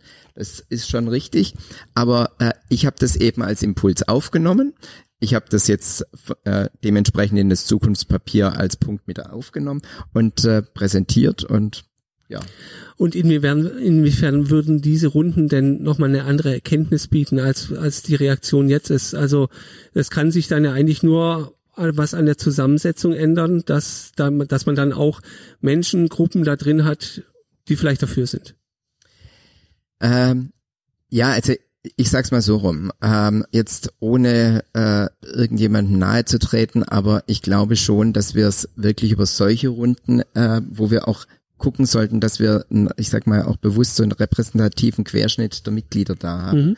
äh, und nicht eine äh, Gruppierung, ähm, die sich jetzt eben schwerer auf den Social Medias bewegt, wo nicht alle Mitglieder unterwegs sind. Damit, das meine ich jetzt nicht, das meine ich ja, jetzt nee, nicht negativ, das nicht negativ äh, sondern wir haben sozusagen eine Gewichtung und ja, das sehe ich das nicht ist, so. Das sehe ich nicht so. Ich habe mich mit Leuten unterhalten, die sind auf Social Media überhaupt nicht aktiv. Den habe ich versucht, den habe ich versucht, dieses Gremium zu erklären, diese Vertreterversammlung zu erklären. Und ich bin der Meinung, mittlerweile habe ich sie ganz gut drauf, zumindest die Erklärung. Und die schlagen die Hände über den Kopf zusammen. Das fängt, es sind so viele Punkte. Das fängt damit an, dass 72 Leute oder ähm, ein Kandidat pro 1000 Mitglieder halten manche für viel zu viel. Äh, dann dieses also praktisch, dass dieser, dieses Gremium überhaupt keine Handhabe hat. Das ist eines der größten Kritikpunkte, die wir immer wieder hören, wenn wir uns mit Leuten unterhalten. Mhm. Du kannst mit diesem Gremium keinen Einfluss auf die Hauptversammlung ausüben. Es ist einfach so, du kannst nichts machen. Du kannst nichts machen. Du kannst zwar Vorschläge reinbringen und man kann dann sagen, ja, da müssen sie eigentlich drauf hören. Auf Deutsch gesagt, wenn sie wollen, zeigen sie den Finger und sagen, das interessiert mich nicht. Ja. Mhm. Und man muss auch dazu sagen, weil, weil du es jetzt auch schon ein paar Mal gesagt hast, ähm, und wir haben es ja auch erlebt, es gibt beim Verein möglicherweise auch dann irgendwann in Zukunft mal wieder Leute, denen es schlicht und einfach egal ist, was die Mitglieder denken. also die, denen ist egal, ob sie dann abgewählt oder nicht entlastet werden, die ziehen ihr Ding durch. Also diese, diese moralische Instanz, die als Korrektiv dann dienen soll, die, die ist halt äh, nicht, nicht, nicht wirklich äh, sattelfest. Also wie gesagt, äh, ich habe mich auch hingestellt zu sagen, wenn andere Leute eine andere Idee haben oder eben sagen, nee, das ist jetzt überhaupt nicht unser Thema. Das finde ich, das, nee, da, da muss ich sofort dazwischen gehen, weil das okay. habe ich jetzt so oft gehört und ich finde es einfach schwierig, wenn, äh, also es irritiert mich einfach, ja, die Mitglieder lehnen deinen Vorschlag ab. Ja, und du forderst jetzt einen besseren Vorschlag. Dabei, ich habe es vorhin schon gesagt, ist die Frage eigentlich, braucht es überhaupt einen anderen Vorschlag? Weil keiner hat gesagt, dass es irgendwie da eine Veränderung geben soll. Also vielleicht 10, 15 Leute, wie wir jetzt rausgearbeitet haben, von irgendwelchen Fanclubs, aber das Gros der Mitglieder hat eigentlich gar nicht nach irgendeiner Veränderung gerufen in dieser Hinsicht. Ja, wie, wie gesagt, wenn dem so ist, dann füge ich mich dem auch. Da also braucht ja keiner einen Vorschlag machen, ja, weil eigentlich sind wir zufrieden mit der Ist-Situation. Ja, Deswegen dann, vielleicht kann ich da kurz anschließen. So richtig zufrieden bist du mit dem Vereinsbeirat? Nicht, habe ich das Gefühl. Hat er aus deiner Sicht zu viel Macht? Ähm, Nee, das geht nicht um die Frage äh, der Macht. Ich, ich, ich sag's mal so rum. Äh, es gab einfach ein paar Entscheidungen, wo ich gedacht habe, äh, jetzt rein aus der, ich sag mal, aus den Prozessketten heraus hätte ich mir manches doch ein bisschen einfacher vorgestellt. Ähm, da, da mache ich keinen Hehl draus, ähm, aber es ist, wie es ist. Ich habe mich dem ja auch gefügt und gebeugt ähm, und äh, habe jetzt nicht den großen Aufstand danach äh, noch gemacht, sondern sie haben so entschieden. Ähm, da geht's um, um Gespräche, die du führen wolltest. Genau, wo ich einfach die Prozesskette echt extrem lang fand. Ähm, und ähm, ja, also das ist, ähm, aber es ist so, wie es ist. Ähm, Äh, vielleicht fiese Frage. Hast du das Gefühl, dass der Vereinsbeirat dich ausgewählt hat, um es Klaus Vogt besonders leicht zu machen? Ähm, das kann ich nicht beurteilen. Das müssen dann andere beurteilen, wobei ich glaube, ähm, ja, ich meine, ich kann die anderen Kandidaten ja nicht einschätzen, weil ich nicht weiß, wie die sozusagen in ihrer Bewerbung waren. Und äh, ich kann ja nur das sagen, was Aber du bekommst die Abläufe jetzt mit und das ja auch ein Gefühl, Ja, wie der natürlich. Vereinsbeirat, in welche Richtung der tendiert. Na, ich will es mal so rum sagen. Ich glaube, dass ähm, nicht jeder andere Kandidat, der zur Verfügung gestanden hat, äh, so ruhig geblieben wäre.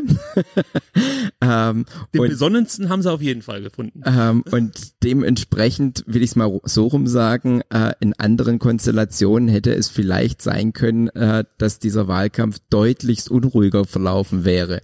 Ähm, also daher äh, glaube ich, das kann ich mir schon mit auf die Fahnen schreiben. Ich war jetzt nicht derjenige, der hier ähm, den Wahlkampf zu was auch immer zu einer Schlammschlacht gemacht hat. Äh, das haben wir einfach nicht Nein. gemacht. Das war nicht die Zielsetzung. Ähm, und möglicherweise hat es mit eine Rolle gespielt. Keine Ahnung, ich kann es nicht beurteilen, weil ich kenne die an, ich habe die anderen Kandidaten allesamt nie persönlich kennengelernt. Ja, Deshalb, ja. ich kann mir kein wirkliches Urteil erlauben. Ähm, und äh, man hört halt immer nur sehr viel. Ja, das stimmt.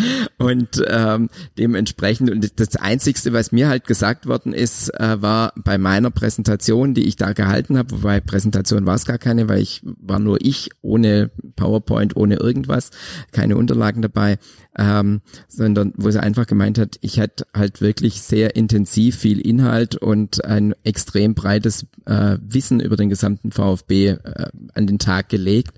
Ähm, und ja, so habe ich halt auch meine Rolle gesehen, einfach mich intensivst mit allen Bereichen mit dem VfB zu beschäftigen. Kann auch sein, dass ich mich im Vorfeld mit dem einen oder anderen auch dann sehr, sehr intensiv beschäftigt habe, so dass es eben auch eine gewisse Gewichtung plötzlich äh, gegeben hat in meinem Programm. Ähm, aber ich nehme das auch positiv, weil ich einfach auch die Begeisterung miterlebt habe in den Gesprächen, die ich in den Abteilungen halt auch hatte. Also ich, die haben mich begeistert, ich habe die, glaube ich, in einer gewissen Art und Weise begeistert. Ähm, und das hat mir die Motivation gegeben, so aufzutreten im Vereinsbeirat, wie ich dann eben auch aufgetreten bin.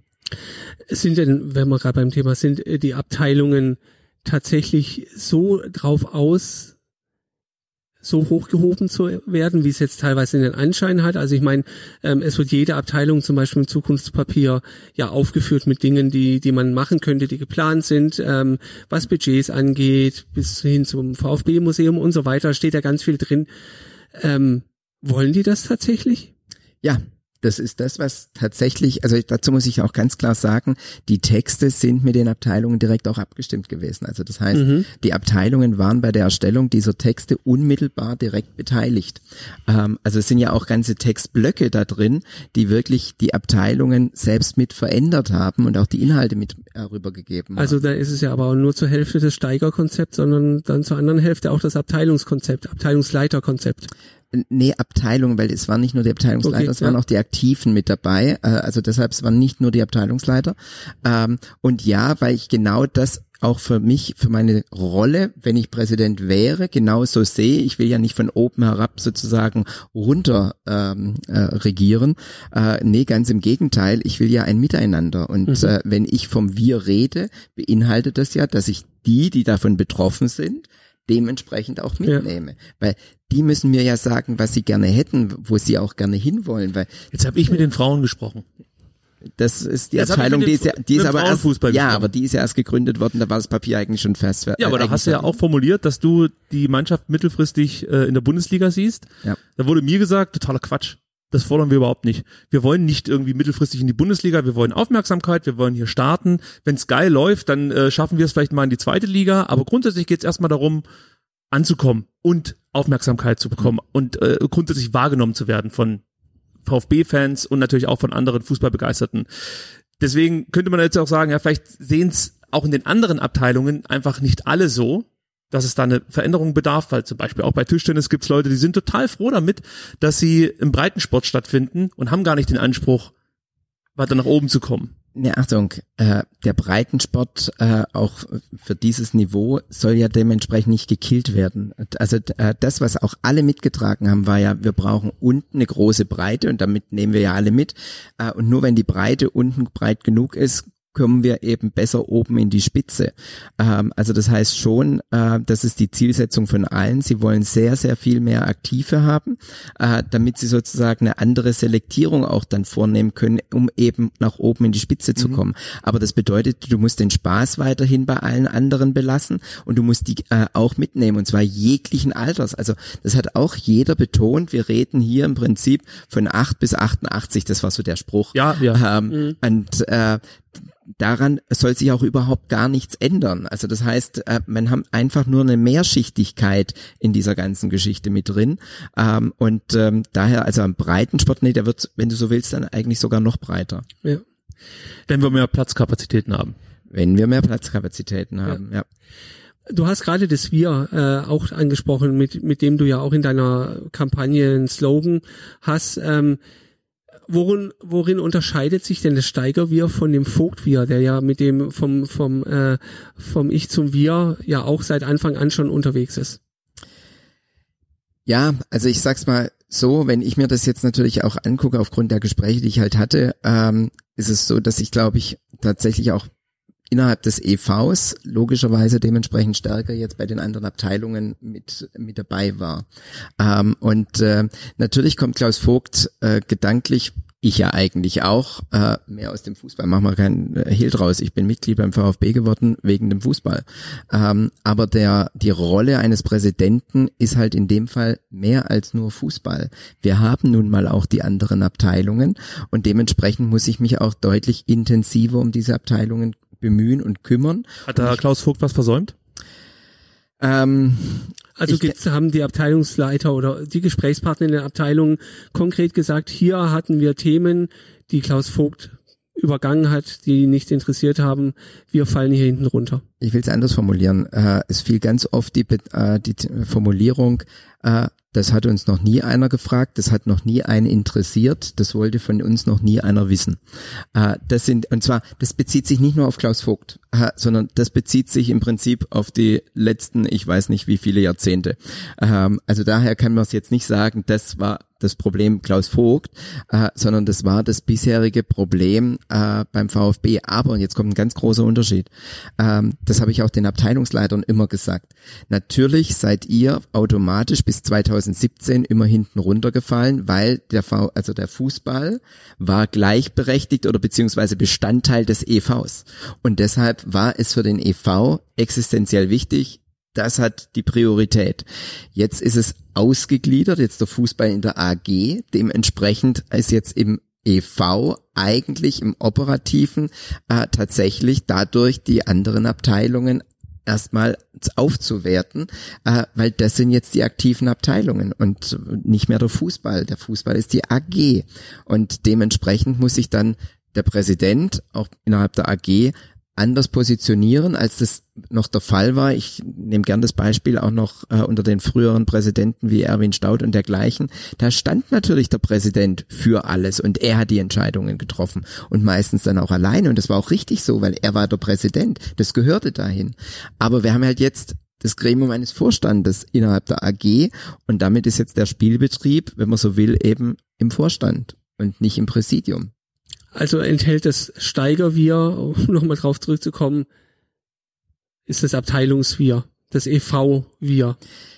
Ja, das ist na, zweierlei. Also wir haben das Wir äh, für den EV und wir haben natürlich das Wir, äh, wir auch mit den Fans. Da gebe ich unumwunden zu.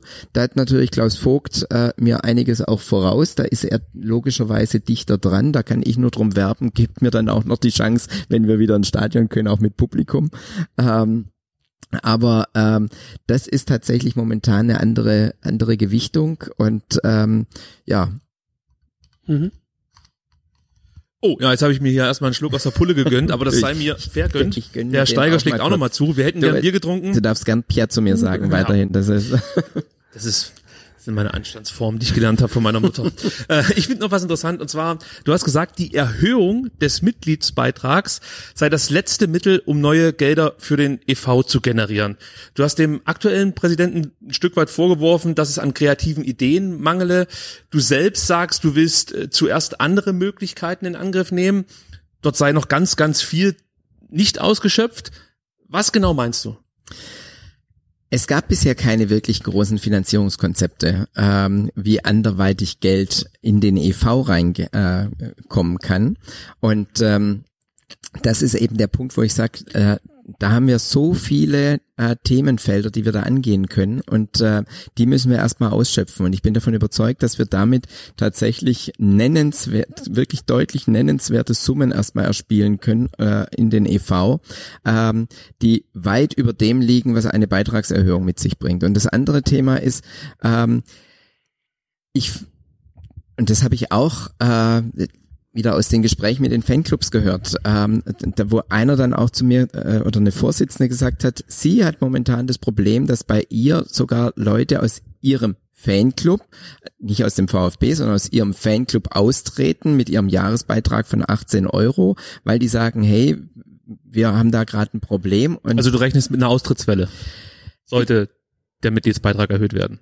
Ähm, ich sage an der Stelle immer, mich hätte interessiert, und das hat mir bisher noch keiner beantworten können, wie hoch war die Austrittswelle 2006 bei der letzten Beitragserhöhung. Ich gehe davon aus, dass man das als Richtschnur nehmen kann, weil das hat nichts mit dem VfB zu tun, sondern das ist was völlig Normales. Ähm, bei jeder Beitragserhöhung gibt es grundsätzlich einen Mitgliederschwund. Ja. Äh, das ist kein Phänomen für den VfB oder was auch immer, sondern das ist Naturgesetz bei Aber wenn allem. wir jetzt zum Beispiel im, im, im ich sag mal, im, im Mitgliedsbeitragsranking der Bundesligisten ja. nachschauen, dann sehen wir ja ganz schnell, der VfB Stuttgart liegt da ganz unten, nur noch Wolfsburg, Freiburg und Leverkusen, meine ich, ähm, verlangen weniger von ihren Mitgliedern. Sollte der VfB jetzt um 12 Euro erhöhen, liegt man immer noch da unten und man zieht nur gleich mit Gladbach und, und Bayern München.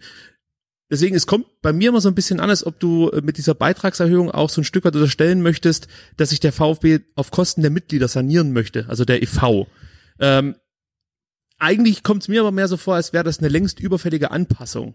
Also sogar Fürth, um das nur noch plastisch zu machen, Fürth, die jetzt aufsteigen, verlangen 120 Euro im Jahr. Also das Doppelte, ja. was, was ist bei uns. Man muss aber dazu sagen, die kleineren Vereine verlangen Brauchen es auch mehr. mehr. Ja, ja, mehr. ja, ja. Äh, aber einfach so, wenn man es im Ranking sieht, finde ich, ist so ein Mitgliedsbeitrag, so ein Jahresbeitrag von 60 Euro komplett vertretbar.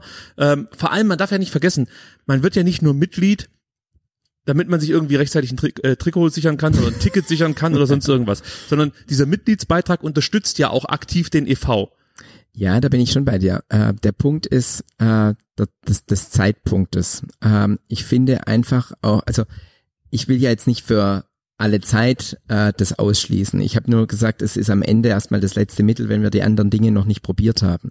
Ähm, und äh, der andere Punkt ist, wir sind jetzt in einer Zeit, wo viele tatsächlich auch Probleme haben. Aber ja, wir brauchen doch jetzt Geld. Jetzt fehlt's doch an Kohle. Wir können doch nicht jetzt erstmal das äh, Sponsorenthema monatelang durchreiten und dann kriegen wir, was weiß ich, 2028 irgendwie so einen ja, Sponsorenpool zusammen, der genügend Geld abwirft. Nein, jetzt muss man natürlich äh, kurz vorher aufpassen. Äh, ich sag mal, die, die größ das größere, viel größere Loch hat's ja bei der AG gerissen. Äh, also dementsprechend muss man dann natürlich aufpassen, äh, über welche Finanzgrößenordnungen äh, sprechen wir. Wir reden hier über den EV, der eine Gesamtbudget äh, Größenordnung etwas mehr, glaube ich, als drei Millionen Euro äh, insgesamt hat. Ähm, und äh, dementsprechend bin ich davon überzeugt, dass man hier zum jetzigen Zeitpunkt in diesen Größenordnungen, wo wir uns jetzt aktuell bewegen, ähm, glaube ich ernsthaft, dass wir das jetzt so noch nicht gebraucht hätten. Also ähm, dementsprechend bleibe ich dabei. Ich hätte jetzt erstmal andere Maßnahmen tatsächlich versucht. Ähm, und also gerade dieses Sponsor Sponsorenkonzept. Äh, das ist, wenn, wenn du so willst, ein etwas größeres Puzzle äh, an der Stelle. Es, gibt nicht die eine Maßnahme äh, oder die eine äh, Kampagne oder was auch immer. Äh, da müssen viele Dinge logisch und konsequent ineinander reingreifen. Äh, aber davon bin ich und bleibe ich davon überzeugt, ähm, dass das funktioniert, dass sowas geht. Ähm, und äh, daher, und ich glaube auch, dass wir, wenn wir manche Dinge noch mal ein bisschen ähm, anders innerhalb des EVs möglicherweise gewichten, wobei da müsste ich dann jetzt tatsächlich erstmal tief in die Finanzstruktur nochmal äh, mit rein. Da, da fehlen mir einige Parameter, äh, zu denen ich heute noch keinen Zugang habe. Äh, aber ich glaube schon, äh, dass wir da so, zum jetzigen Zeitpunkt könnten wir, glaube ich, ähm, damit nochmal ganz gut äh, rumkommen. Aber, und dann kommt nämlich das Aber, deshalb finde ich es dann auch in der Situation äh, nicht ganz korrekt, äh, wenn es dann heißt, äh, auch bei dem äh, bei der Entlohnung des Präsidiums. Und jetzt, will ich einen Punkt sagen. Äh, was bisher nicht so kommuniziert worden ist, was uns aber als Kandidat mitgeteilt worden ist, äh, es wird auch eine Aufwandsentschädigung in äh, ähnlicher Größe über die AG geben. Für den Aufsichtsratsvorsitzenden. Für den Aufsichtsratsvorsitzenden an der Stelle. Ähm, und äh, deshalb sage ich, ist es eigentlich vertretbar, in der Form beim EV in dem Moment zu sagen, darauf verzichten wir. Äh, an der Warum Stelle. wird das nicht kommuniziert? Also ich meine, das ist ja schon eine wichtige Information. Das wird deshalb nicht kommuniziert, weil das die AG kommunizieren muss und nicht der Verein kommunizieren darf. Ähm, also das heißt, die AG hat es uns offiziell nicht mitgeteilt. Es ist uns über den Vereinsbeirat ähm, mitgeteilt. Wollen die denn, dass du das jetzt uns mitteilst? Äh, Nein, aber ich finde, weißt du, wir reden ja immer über Transparenz und Absolut. Offenheit. Ähm, und äh, deshalb muss ich auch zugeben, äh, ich bin schon über vieles irritiert äh, und was einfach nicht transparent ist. Und mhm. auch beim Frauenfußball, ich habe jetzt zum Beispiel auch, ich, als ich da beim äh, bei meinen Interviews ja auch bei Zeitungen und so weiter war, wenn die, dann die Redakteure sagen, ja, äh, sie haben jetzt mal nach dem Budget beim Frauenfußball äh, gefragt, dann ist jetzt die Antwort, äh, ist Verschlusssache, wird auch nicht kommuniziert, wo ich dann sage, hey Kinders, äh, das ist doch. Äh, Auf der anderen Seite, ich, also ich habe jetzt schon mal ähm, in den Verein reingehört, äh, gehört, gehorcht. und da wurde mir gesagt, ähm, da sind auch so ein paar Zahlen von dir genannt wurden, die wurden dir zwar mitgeteilt, aber die waren jetzt eigentlich nicht für die Öffentlichkeit bestimmt. Und jetzt könnte man natürlich auch wieder sagen, ja, ist es so gut, wenn der Präsident dann alles kommuniziert, was vielleicht nicht unbedingt kommuniziert werden sollte, gerade Thema jetzt Aufsichtsrat, ähm, wenn da der Vorsitzende plötzlich 50.000 Euro bekommt und die wollen eigentlich gar nicht, dass es jetzt schon kommuniziert wird, du erzählst es jetzt, müssen sie sich dann vielleicht Sorgen machen, dass später Pierre Steiger als Präsident ab und zu auch mal äh, Dinge nach außen trägt, die vielleicht unter Verschluss gehalten werden sollten. Äh, nein, der, der entscheidende Punkt also ist. Können ja, die dir vertrauen im Aufsichtsrat, ist die Frage. also lass es mich so sagen. Ich gehöre ganz sicher zu denen, die einfach immer und immer wieder dazu werben werden, mehr Transparenz. Ähm, weil ich sage auch, wenn genau diese ganzen Dinge immer wieder und irgendwo unter Verschluss gehalten werden, dann keimt doch immer der Verdacht, dass, oh, da könnte was sein, wie auch immer. Wir sehen doch im, also wir, wir, wir setzen ja die Saat wirklich aus, zu sagen, äh, oh, da geht wieder irgendwas hinter verschlossenen Türen. Und Absolut, ich, da bin ich der Erste, der immer was vermutet. So, und, und da muss ich sagen, hey, äh, dem können wir doch nur entgegentreten, indem wir einfach Transparenz zeigen. Und äh, ich muss deutlich dazu sagen, äh, ich habe nur, also ich alle Zahlen, die ich kommuniziert hat, wurde mir bei keiner einzigen Zahl von irgendjemandem, ich habe das auch im Nachgang dann nochmal abgeklopft, mit Leute, hätte ich das jetzt nicht sagen dürfen, war das irgendwie vertraulich und jeder hat gesagt, nee, man hat es halt bisher nur noch nie kommuniziert. Ich sei halt der Erste, der es tatsächlich sagt, aber äh, also auch bei den Abteilungsleitern habe ich dann extra nachgefragt, Leute, habt ihr mir das, ihr habt nicht gesagt, das war vertraulich. Gesagt, ja, äh, war ja eigentlich auch nicht. Ähm, und wenn man genau nimmt, könnte man es wahrscheinlich in den letzten äh, Geschäftsberichten beim VfB auf der Mitgliederversammlung gesehen haben oder was auch immer. Ähm, aber äh, die sagen halt auch, es hat halt noch nie jemand öffentlich kommuniziert und wenn man mir dann vorwirft, ich bin jetzt transparent, dann muss ich, oder finde ich das irgendwie ein bisschen. Ich muss ja einfach nur mal, manchmal ab und zu ein bisschen die, den Finger in die Wunde legen. Und deshalb, äh, die Frage ist ja schon berechtigt. Also der Aufsichtsrat hat das noch nicht kommuniziert. Das muss einen Grund haben. Oder die AG hat es noch nicht gesagt, dass der Aufsichtsratsvorsitzende in Zukunft Kohle bekommt. Das muss einen Grund geben dafür. Äh, den Grund weiß ich, weil die. Äh, der, und jetzt erzählst du es. Darauf wollte ich eigentlich ja, hinaus. Ich kann dir auch den Grund sagen, weil der formale Beschluss muss noch getroffen werden. In also es könnte sein, dass er doch nichts kriegt es könnte sein, aber ähm, alle, aber aber die die Signale, die uns ausgesendet worden sind, sind sehr eindeutig und klar. Und okay. ähm, dementsprechend sage ich dann halt auch an der Stelle, dann gehört es auch zur Transparenz dazu zu sagen, hey, bevor äh, der Beschluss endgültig gefasst wurde. Wenn ja, das bin ich schon, weil okay. damit weiß nämlich dann auch jeder, äh, was um was es tatsächlich geht, weil okay. es ist uns ja auch direkt gesagt, also ich meine, um es nochmal zu sagen, äh, als ich nominiert wurde, wurde mir auch ganz klar gesagt, Herr Steiger und wir als Vereinsbeirat, wir können nicht für, die, für den Aufsichtsrat sprechen, das ist richtig, aber wir können Ihnen sagen, wir gehen davon aus, äh, dass dieselbe Summe aus der AG auch nochmal kommt. Vielleicht spendet ja Klaus Vogt die 50.000 an den Verein oder so. Äh, die würdest du aber annehmen. Also solltest Das habe ich ja immer gesagt. Ich habe Okay. immer gesagt, es mir geht es um, weil ich gesagt habe, die AG ist was anderes in dem Fall. Es ist eine Kapitalgesellschaft, die sind anders aufgestellt. Das andere, und das habe ich immer betont, ist der gemeinnützige Verein. Ich habe dann auch, wenn ihr meine letzten Interviews da äh, hört, habe ich immer gesagt, bei der AG ist es was anderes. findest du 50.000 Euro für den Aufsichtsratsvorsitzenden angemessen? Äh, das ist jetzt die große Diskussion. Ähm, also, ich, du, ich, ich sag's dir jetzt ganz ehrlich. Äh, wenn es einem angeboten wird, äh, wer sagt dann am Ende tatsächlich bei sowas nein? Ich bestimmt nicht. Ich mach's für Ja. 10.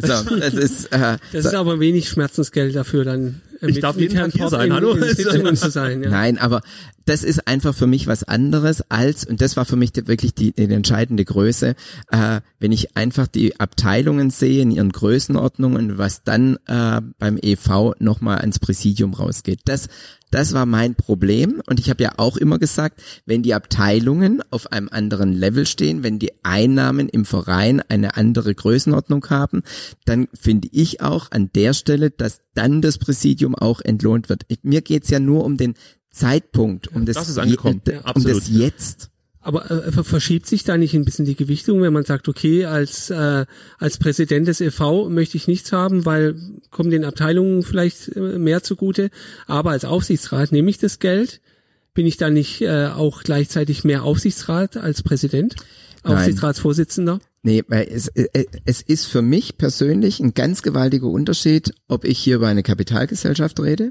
oder ob ich über eine gemeinnützige, äh, einen gemeinnützigen Verein rede. Das ist, das sind für mich da an der Stelle nochmal zwei elementare Punkte, wobei nochmal gemeinnützig in der Situation mit der Finanzausstattung, die jetzt da ist. Ja. Und äh, weil ich meine, ich komme auch aus einer gemeinnützigen Organisation. Natürlich werde ich entlohnt, aber äh, bei uns ist es eben auch so in der Stiftung, äh, ich habe die Stiftung übernommen in einer Größenordnung äh, knapp unter einer Million. Wir sind jetzt in einer Größenordnung bei fast 20 Millionen. Das heißt, da habe ich halt eine andere Kurve hingelegt. Und dass man dann dementsprechend auch äh, seine, ich sag mal, seine Entlohnung mitbekommt, äh, weil auch die Aufgaben gewachsen sind, äh, gar keine Frage. Aber äh, man muss eben drauf gucken, was ist da, was kann ich ausgeben. Also für mich ist einfach was kriege ich rein und das, was ich reinkriege, kann ich ausgeben. Das ist für mich. Ich, ich meinte nur, die eigentliche Arbeit ist ja im e.V., ja, weil als Aufsichtsratsvorsitzender, es heißt ja auch immer wieder, man soll sich nicht zu sehr einmischen, der Vorstand äh, und der Vorstandsvorsitzende werden das Kind in der AG schon schaukeln. Ähm, ich mache die Arbeit im, im e.V. und kriege das Geld äh, aber von der AG. Also mein, mein Ansatz wäre dann ja auch so, ach, würde ich aber schon schauen, dass ich das Geld auch verdiene, ja, also äh, und nicht nur nicht nur einfach anwesend bin, ich übertreibe jetzt ja, nicht nur anwesend bin bei Aufsichtsratssitzungen, sondern auch wirklich was mache und äh, ist dann im Gegenzug nicht vielleicht der V, der viel mehr Engagement wahrscheinlich braucht, der der ein bisschen hinten runterfällt. Ja, aber da- weißt du, wenn du jetzt den EV dir anguckst, dann reden wir halt über die anderen Abteilungen in erster Linie im EV. Äh, Weil der Fußball äh, ist ja weitestgehend eben in der AG. Und ähm, mein Gefühl ist, äh, das äh, größte Arbeitsvolumen, was hier momentan äh, auch für den Präsidenten an den Tag gelegt wird, ist halt mehr bezogen auf den Fußball und damit mehr bezogen auf die AG. Das muss aber ja nicht so bleiben.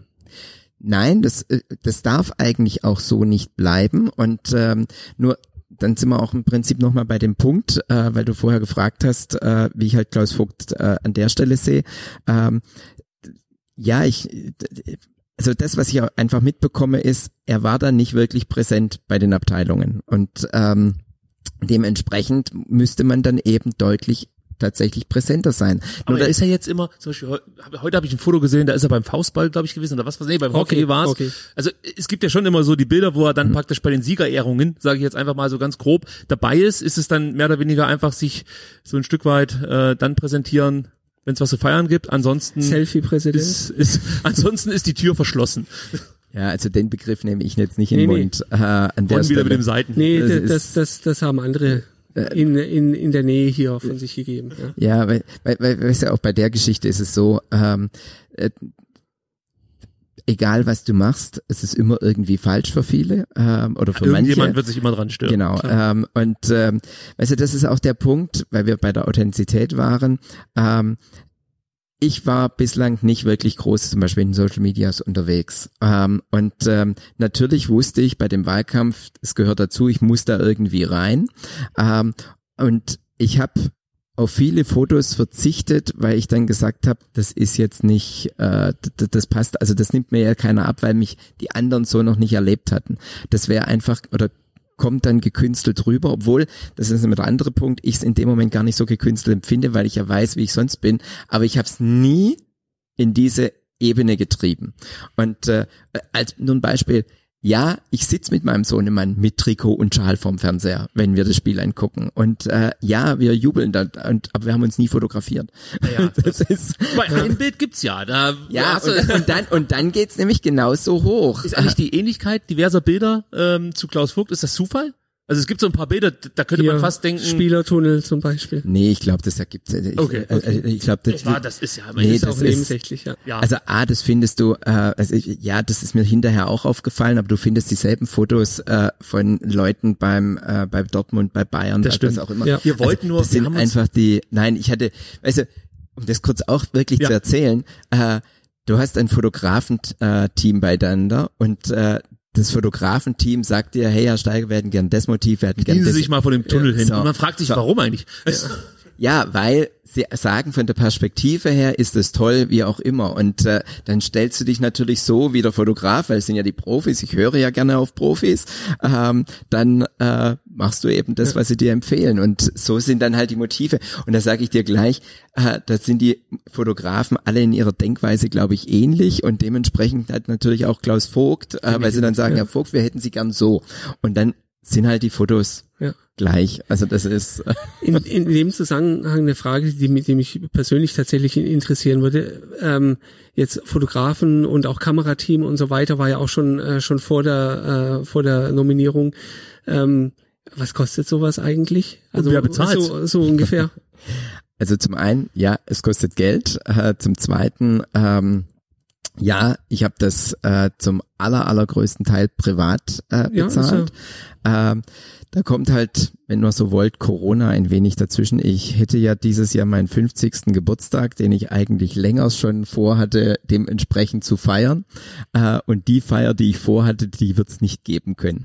Das ist, Okay, das heißt, So. das Budget für deine Mein- Feier ist jetzt in den meine, Wahlkampf geflossen. Meine, meine Geburtstagsfeiersbudget ist sozusagen einmal in den Ja. Wahlkampf reingeflossen und äh, ja, das sage ich auch ganz ehrlich, es gab noch einen Freund von mir, äh, ein enger Freund, privater Freund, der, den ich seit meiner Kindheit kenne, ähm, der dann auch gesagt hat, pass auf, ähm, ich habe dich vor allen Dingen auch dazu sozusagen mit animiert, dass du tatsächlich diesen Sprung machst. Äh, deshalb äh, gebe ich dir da auch noch ein paar Euro mit dazu und äh, damit ist das Thema dann jetzt weitestgehend abgedeckelt. Aber es ist tatsächlich, äh, ich bin jetzt schon am Limit. Also wenn Aber ich im, im Falle eines Wahlsiegs kriegst du am 18.07. noch eine ordentliche Feier hin.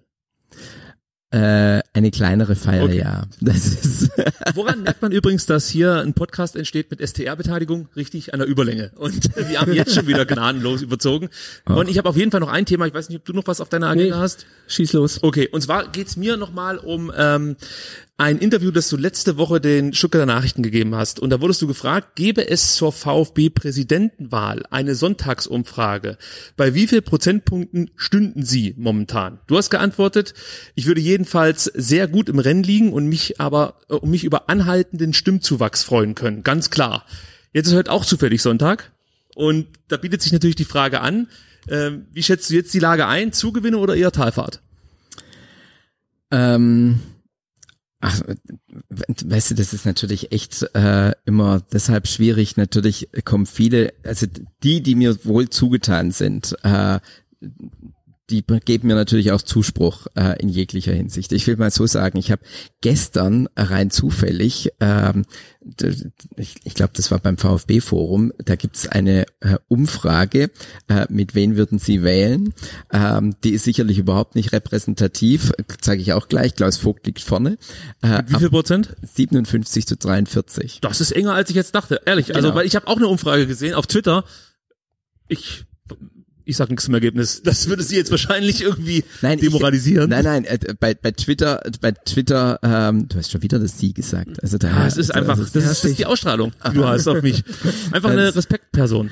Ähm, ja, aber äh, nein, also bei Twitter hätte ich dann auch gesagt, kriege ich fünf Prozent noch hin, äh, wird schwierig, aber äh, es ist na, einstellig. Ist, ja, guck. Aber es ist Twitter. Ich, ja. Also brauchen wir nicht drüber reden. Nein, nein, äh, gar keine Frage. Aber ähm, dementsprechend, äh, wie heißt traue keiner Statistik, die du nicht selber gefälscht hast. Ähm, ja gut, gefälscht ist er wahrscheinlich nicht, aber Ganz nein, klar, brauchen nein, wir nicht drum aber reden. Du, du weißt, was ich meine. Ja, du, du weißt, die Leute, was ich mein. die auf Twitter sich tummeln, sind zum großen Teil eher dem Vogtlager zuzurechnen, aber auch nicht alle. Das muss man immer wieder dazu sagen. Das wird zwar gerne so nach außen kommuniziert, aber da kann ich aus eigener Erfahrung sagen, es gibt ganz, ganz viele Leute, die sich auch kritisch mit Klaus Vogt dort auseinandersetzen, ihm auch deutlich mehr vorwerfen, ähm, als du das, glaube ich, glaubst. Also sind, sind manche wirklich dann auch manchmal ein bisschen wütend, dass von Klaus Vogt nicht mehr Inhalte kommen, sondern eben nur, hey, wählt mich für die Zeit, die ich bislang hier äh, äh, abgeleistet ja. habe.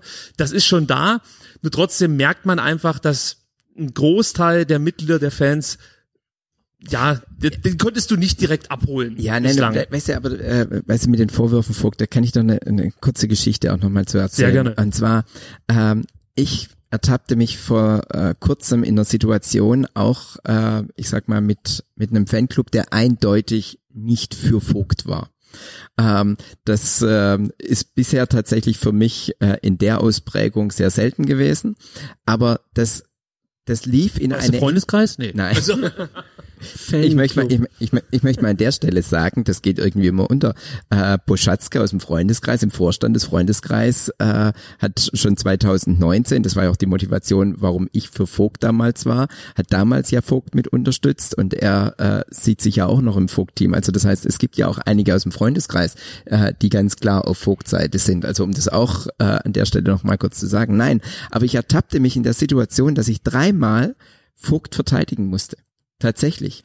Äh, und das finde ich dann auch angebracht, weil es gibt bestimmte Linien, äh, und das würde ich auch bei Vogt sozusagen auf der anderen Seite erwarten, die dann einfach nicht zu überschreiten sind. Ähm, und äh, vor allen Dingen, wenn dann ich sag mal, Behauptungen und Gerüchte und was auch immer kommen, äh, zu denen es keinerlei Belege gibt, äh, wo es einfach nur weitergetragen wird, so unter dem Tenor, irgendwas wird hängen bleiben. Das habe ich ja bei mir auch schon erlebt. Äh, und da muss ich dann sagen, Leute, wer so mit sowas rausgeht muss es nachher auch beweisen können. Und wer es nicht beweisen können, dann will ich die Sachen gar nicht hören. Ähm, weil wenn, natürlich habe ich die Situation erlebt, dass Leute zu mir kamen, ich kann Ihnen da Stories erzählen, können Sie verwenden? Und ich gesagt, ich will es nicht verwenden, wenn das nicht irgendwo belegt ist, beziehungsweise ich will es aber auch nicht verwenden, wenn es belegt ist, weil das ist nicht meine Aufgabe. Das müssen andere machen, dann muss das in andere Gremien.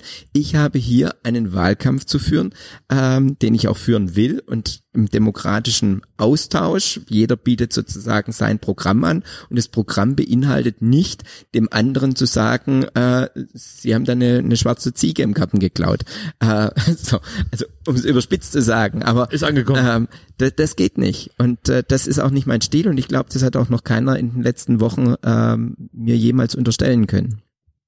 Ich bin auch dafür, nur Sachen, die belegbar sind, äh, in die Öffentlichkeit zu tragen. Mensch, Ron, jetzt könnte ich aber noch eine Nachfrage in deine Richtung stellen, aber das lasse ich. Sind wir soweit durch? Wir haben soweit durch. Wir haben massiv viele, überzogen. Ja, wir haben viele wichtige, interessante Antworten bekommen. Leute, wir hatten jetzt äh, in Spielzeitlänge sind wir erst in 80 Minuten. Ich ja, für Sie also mag es kurz sein, auf, für dich. dich ja. auf, dann frage ich dich direkt noch. Pass auf, kein Problem. Äh, don't poke the bear. Oder wie heißt es so schön? So, holt euch noch was zu trinken. Mich würde dann vielleicht noch interessieren, äh, weil ich heute gerade mein neues T-Shirt anhab. Sieh das, bleibt Sie das. Wie du grundsätzlich den Umgang ähm, mit der Causa Silas für dich bewertest. Also zum einen gar keine Frage, der VfB ist da proaktiv vorangegangen, hat versucht, ähm, alles Mögliche zu unternehmen, um Silas auch ein Stück weit zu schützen. Äh, man war, glaube ich, bereit, mit Silas einen schweren Weg mitzugehen einfach. Also man wusste ja nicht, wie reagiert die Öffentlichkeit. Gibt es irgendwas, was man dem VfB in der aktuellen Situation vorwerfen kann? Muss man vielleicht noch genauer hinschauen, wenn man Spieler äh, verpflichtet, die zum Beispiel dann äh, einen afrikanischen Hintergrund haben oder dergleichen? Also die, es ist ja schon länger Nein. bekannt, dass es da Probleme gibt. Darauf Ja. will ich hinaus. Also ganz deutlich äh, nein, dem VfB kann man da ganz sicher nichts vorwerfen, äh, weil wo kriminelle Machenschaften sind, ich sag mal, der VfB ist kein äh, äh, Bundeskriminalamt. Äh, so, das mal von vornherein gesagt.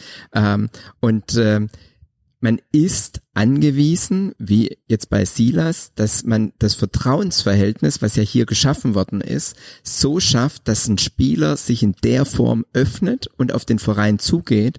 Äh, und ich muss deutlich sagen, wie das hier gelaufen ist, äh, unter allen Beteiligten, äh, und ich glaube, da ist äh, Miss Lindhardt ganz, ganz weit vorne mit dabei, ähm, wie das gehandelt worden ist, das hat so Vorbildcharakter für alle. Ähm, und ähm, ganz klar, man darf dann einen solchen Spieler, den muss man schützen, äh, weil er ist Opfer. Darüber braucht man überhaupt nicht diskutieren.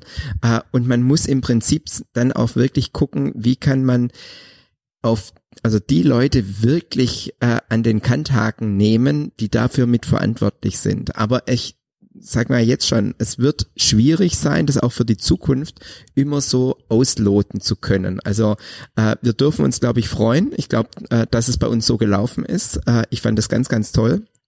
Noch äh, bemerkenswerter fand ich, wie lange es niemand mitbekommen hat in der Öffentlichkeit. Das ist äh, Es gab ja durchaus schon Spekulationen, schon äh, Ende 2019 ging das los. Ja. Äh, deswegen äh, habe ich auch diese Frage gestellt, weil selbst bei der Verpflichtung von Silas gab es ja einen Grund, warum der VfB Stuttgart gute Karten hatte. Weil in Frankreich wollten diverse Vereine äh, Silas nicht verpflichten, weil es schon Gerüchte gab, dass da was nicht stimmen könnte mit der Identität. Und dann hat man gesagt, komm, wir halten, Ja. lassen die Finger davon. Und äh, der VfB hat zugeschlagen.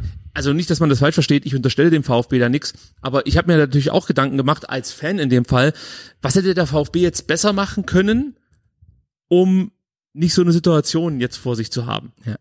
Ähm, ich will es jetzt mal anders aufdröseln. Und zwar, der VfB konnte deshalb guten Gewissens zuschlagen und äh, deshalb hat auch Silas ja jetzt bei seinem, äh, also das, was hier mit der Ausländerbehörde äh, läuft, eigentlich auch tatsächlich nichts wirklich zu befürchten. Also die, ich sag mal, ich habe mich eher über die Schlagzeilen geärgert, die es da gegeben Ja. hat, weil Fakt ist, die Papiere und die Unterlagen, die er abgeliefert haben, waren echte Dokumente, das waren keine Fälschungen, wie auch immer, sondern sie waren einfach erstmal echt.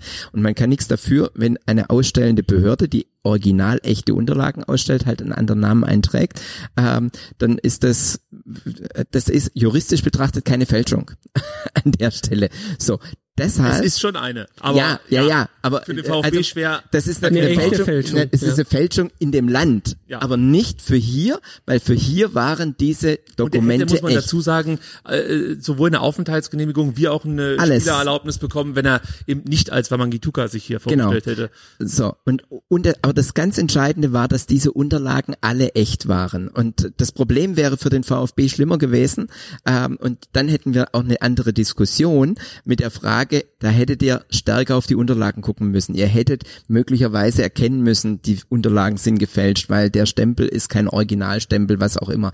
Aber wir haben es hier mit Original definitiv mit Originalunterlagen zu tun. Ähm, und aus dem Grund ist ja auch dieser Fall so extrem schwer aufzudecken. Äh, das muss man ja auch sehen. Und äh, deshalb VfB hat hier definitiv keinen äh, keinen Fehler gemacht, sondern ganz im Gegenteil aufgrund dessen, welchen, welches Vertrauen man den Spielern schenkt, dass sie sich so öffnen können. Das ist die Chance. Und äh, ich hege die Hoffnung, dass wir darüber auch wenn dann nochmal andere Spieler äh, möglicherweise mit ähnlichem Hintergrund kommen, dass sie dann auch hier sich wieder so öffnen, weil sie das erlebt haben, wow, das geht ganz gut und ich komme in die Legalität sozusagen zurück. Und dann aber mit aller juristischer Härte, aber das kann nicht der VfB, das müssen dann alle anderen machen, gegen die vorgehen, die das mit zu verantworten haben. Und das wird schwer, aber an und für sich ist das die Aus- Aussage, die ich hören wollte. Genau. Dann würde ich aber sagen, machen wir hier für uns auch einen Cut und ähm, kommen zum Ende. Vielen Dank, dass wir mit dir sprechen durften. Ja, auch von meiner Seite vielen Dank. ich euch hoffe, wir konnten euch allen ZuschauerInnen und ZuhörerInnen etwas Mehrwert noch bieten. Ihr habt vielleicht noch mal die eine oder andere Facette gesehen, die ihr so vielleicht noch nicht gekannt habt.